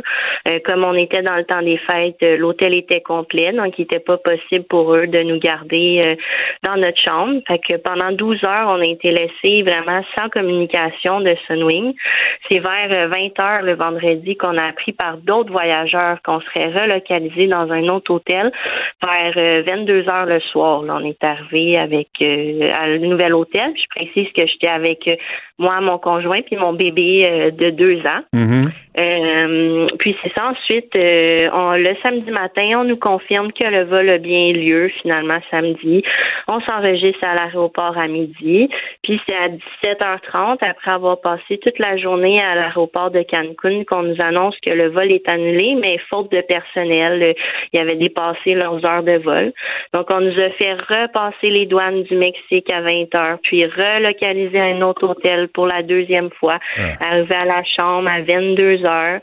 Euh, puis là, on nous a annoncé que le vol était cédulé à 4 heures du matin, puis qu'on viendrait nous chercher à l'hôtel à 1 heure du matin dimanche. Fait que la nuit a été vraiment euh, très courte, puis on était laissé dans la confusion là, la plus totale. On avait des informations contradictoires. Nous, on s'était fait un groupe Facebook entre voyageurs pour essayer de colliger toute l'information parce que c'était vraiment euh, difficile d'avoir l'information. On pouvait seulement clavarder euh, avec Sunwing en anglais, donc euh, c'était super difficile. Ah oui. On n'avait aucune nouvelle. Puis euh, l'autobus de 1 heure du matin n'est jamais passé. Finalement, ils sont venus nous chercher à 6 heures du matin, mais sans avertissement. C'est encore une fois grâce au groupe Facebook qu'on a appris que l'autobus était là. Il y a des voyageurs qui ont été laissés derrière. Puis rendu euh, à l'aéroport, là, on est euh, dimanche matin, euh, 200 voyageurs dans le terminal, aucun représentant Sunwing, puis on se fait dire euh, qu'il n'y a pas de vol pour nous aujourd'hui.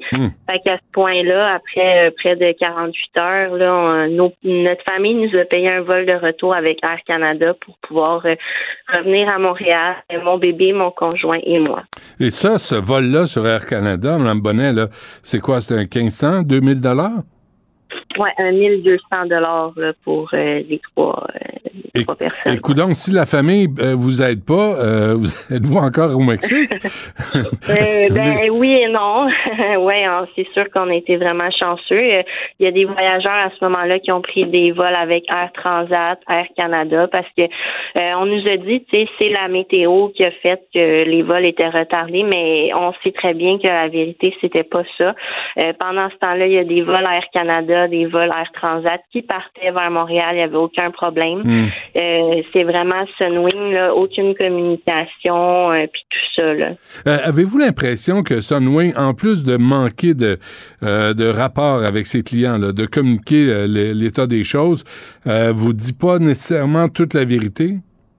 Non, c'est ça, parce que justement, eux autres, ils se cachent derrière euh, les conditions météo, mais on, on- nous, on s'est fait dire euh, par le personnel euh, que c'était l'équipage de vol qui avait dépassé ses heures, donc manque de personnel. Ouais, Puis en ce moment, on n'est pas capable de faire de réclamation parce que eux se cachent derrière l'excuse de la météo finalement. Mais on voit que le problème est plus profond qu'une simple tempête de neige. là. Donc, d'après vous, Sunwing manque manque de personnel, veut pas le dire pour pas que les gens euh, achètent des billets sur une autre compagnie aérienne parce qu'ils se disent moi, moi, non plus je veux pas être pogné au Mexique euh, pendant deux trois jours après mes vacances. Qu'est-ce que qu'est-ce que vous allez faire face à ça?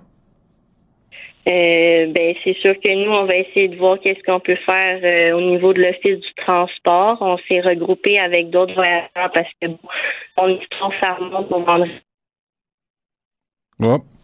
On a perdu euh, Charliane Bonnet. Est-ce qu'elle est Oui, en... allô? Ah oui, OK. On vous a perdu un, mo- un moment. OK. Euh, oui, ben, je disais juste qu'on euh, on va regarder ce qu'on peut faire avec l'Office du transport, faire un recours collectif avec les autres euh, voyageurs, parce que moi, ça remonte au 16 décembre, mais depuis ce temps-là, il y a eu beaucoup d'autres vols avec Sunwing qui ont vécu exactement la même histoire que je vous ai décrit. Là. Ouais. Ben, j'ai un collègue là, qui m'a raconté à peu près la même, la même chose, là, Mme Bonnet. Il y, a- il y a comme un vide, là, vous vous sentez impuissant devant une compagnie aérienne qui ne transmet pas l'information puis qui vous laisse pas mal à vous-même, finalement. Oui, vraiment, tu sais, euh, moi, le, le retard de vol à cause de la météo, tu sais, c'est pas un problème pour moi. On peut être compréhensif. Ben ouais. Mais c'est vraiment le manque de communication de Sunwing, là, de nous laisser des heures, de voir des jours. On sait pas où est-ce qu'on va coucher le soir avec notre enfant. Là, c'est vraiment euh, hautement euh, anxiogène. là. Comme euh, moi, j'ai vu des gens euh, faire des crises de panique à l'aéroport. Là, tout ça, c'était vraiment euh, l'enfer. là. Ouais. Ça tue l'amour du voyage, hein? Allez-vous euh, vous acheter un chalet et rester au Québec? Euh, on a dit qu'on s'achèterait une roulotte, euh, moi. Une roulotte? Être, euh, ouais, en plein contrôle parce que vraiment être laissé dans un autre pays comme ça, euh, c'est vraiment pas. Hmm. Ben, parfait. Merci de nous parler, Charliane Bonnet, parce que je pense que vous n'êtes pas la seule dans cette situation-là. Puis peut-être que le ministre des Transports, M. Algabra, va allumer, va se réveiller. Je sais qu'il a fait un appel à la direction de Sunwing, mais je pense que Sunwing a raccroché, lui a raccroché au nez parce qu'on n'a pas vu de changement euh, jusqu'à maintenant. Non, c'est ça. Mais malheureusement, oui, on espère que Sunwing va pouvoir répondre de ses actions. Très bien. Charliane Bonnet, merci. Euh, bon- ben, bonnes vacances quand même, les bonnes années. Oui, merci à vous. La Banque Q est reconnue pour faire valoir vos avoirs sans vous les prendre. Mais quand vous pensez à votre premier compte bancaire, tu sais, dans le temps à l'école, là, vous faisiez vos dépôts avec vos scènes dans la petite enveloppe. Hmm, C'était bien beau. Mais avec le temps, ce vieux compte-là vous a coûté des milliers de dollars en frais, puis vous ne faites pas une scène d'intérêt. Avec la Banque Q, vous obtenez des intérêts élevés et aucun frais sur vos services bancaires courants. Autrement dit, ça fait pas mal plus de scènes dans votre enveloppe, ça. Banque Q, faites valoir vos avoirs. Visitez banqueq.ca pour en savoir plus. Acheter une voiture usagée sans connaître son historique, ça peut être stressant. Mais prenez une pause. Et procurez-vous un rapport d'historique de véhicule Carfax Canada pour vous éviter du stress inutile. Carfax Canada. Achetez l'esprit tranquille. Benoît Dutrisac. Sacramouille que c'est bon. Du Trisac.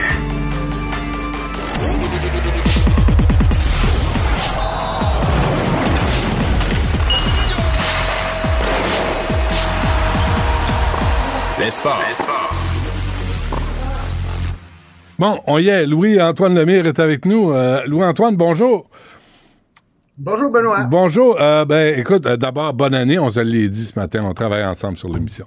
Euh, mais, mais ça paraît année, bien. Ça, pa- ça paraît bien. Disons. Carrie Price est sorti de sa, sa, sa caverne. Oui, exactement. Donc, il a donné une entrevue à Guillaume Latendresse et Maxime Lapierre dans le cadre de leur euh, podcast La Poche Bleue. Euh, c'est intéressant parce que tu sais, des fois, on reproche aux joueurs de hockey d'avoir la langue de bois. On dit pas grand-chose. C'est sûr que à la défense des joueurs de hockey, si les questions sont pas bonnes, ben les réponses vont venir avec. Mais donc, dans, dans le contexte de La Poche Bleue, évidemment, euh, Maxime et Guillaume, c'est deux anciens coéquipiers de Carey Price. Donc, déjà là, tu as comme une proximité. Ouais. Alors, euh, l'entrevue va se faire en deux parties. Donc, première partie, Carey Price est revenu sur sa jeunesse, son père, son passage dans le junior.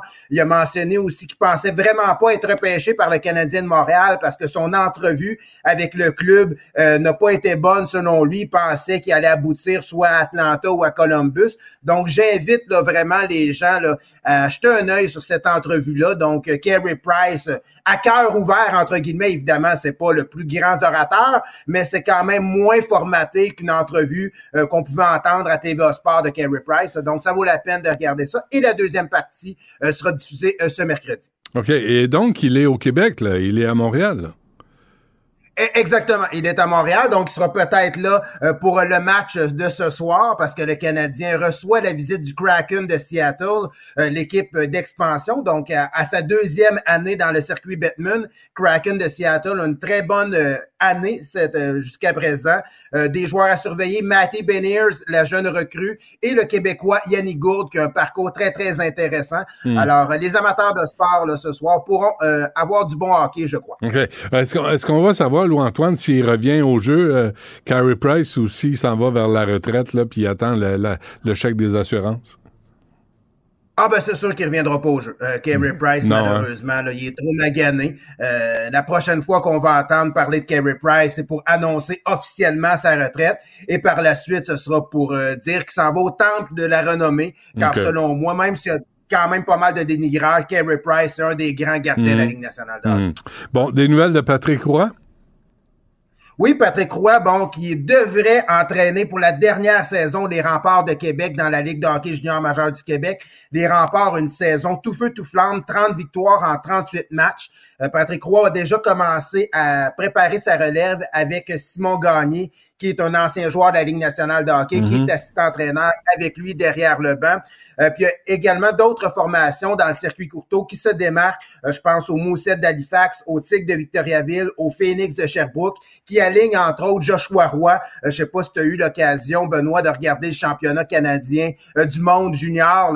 c'est Joshua Roy, un espoir du Canadien de Montréal qui a joué du très, très gros hockey pour la formation canadienne.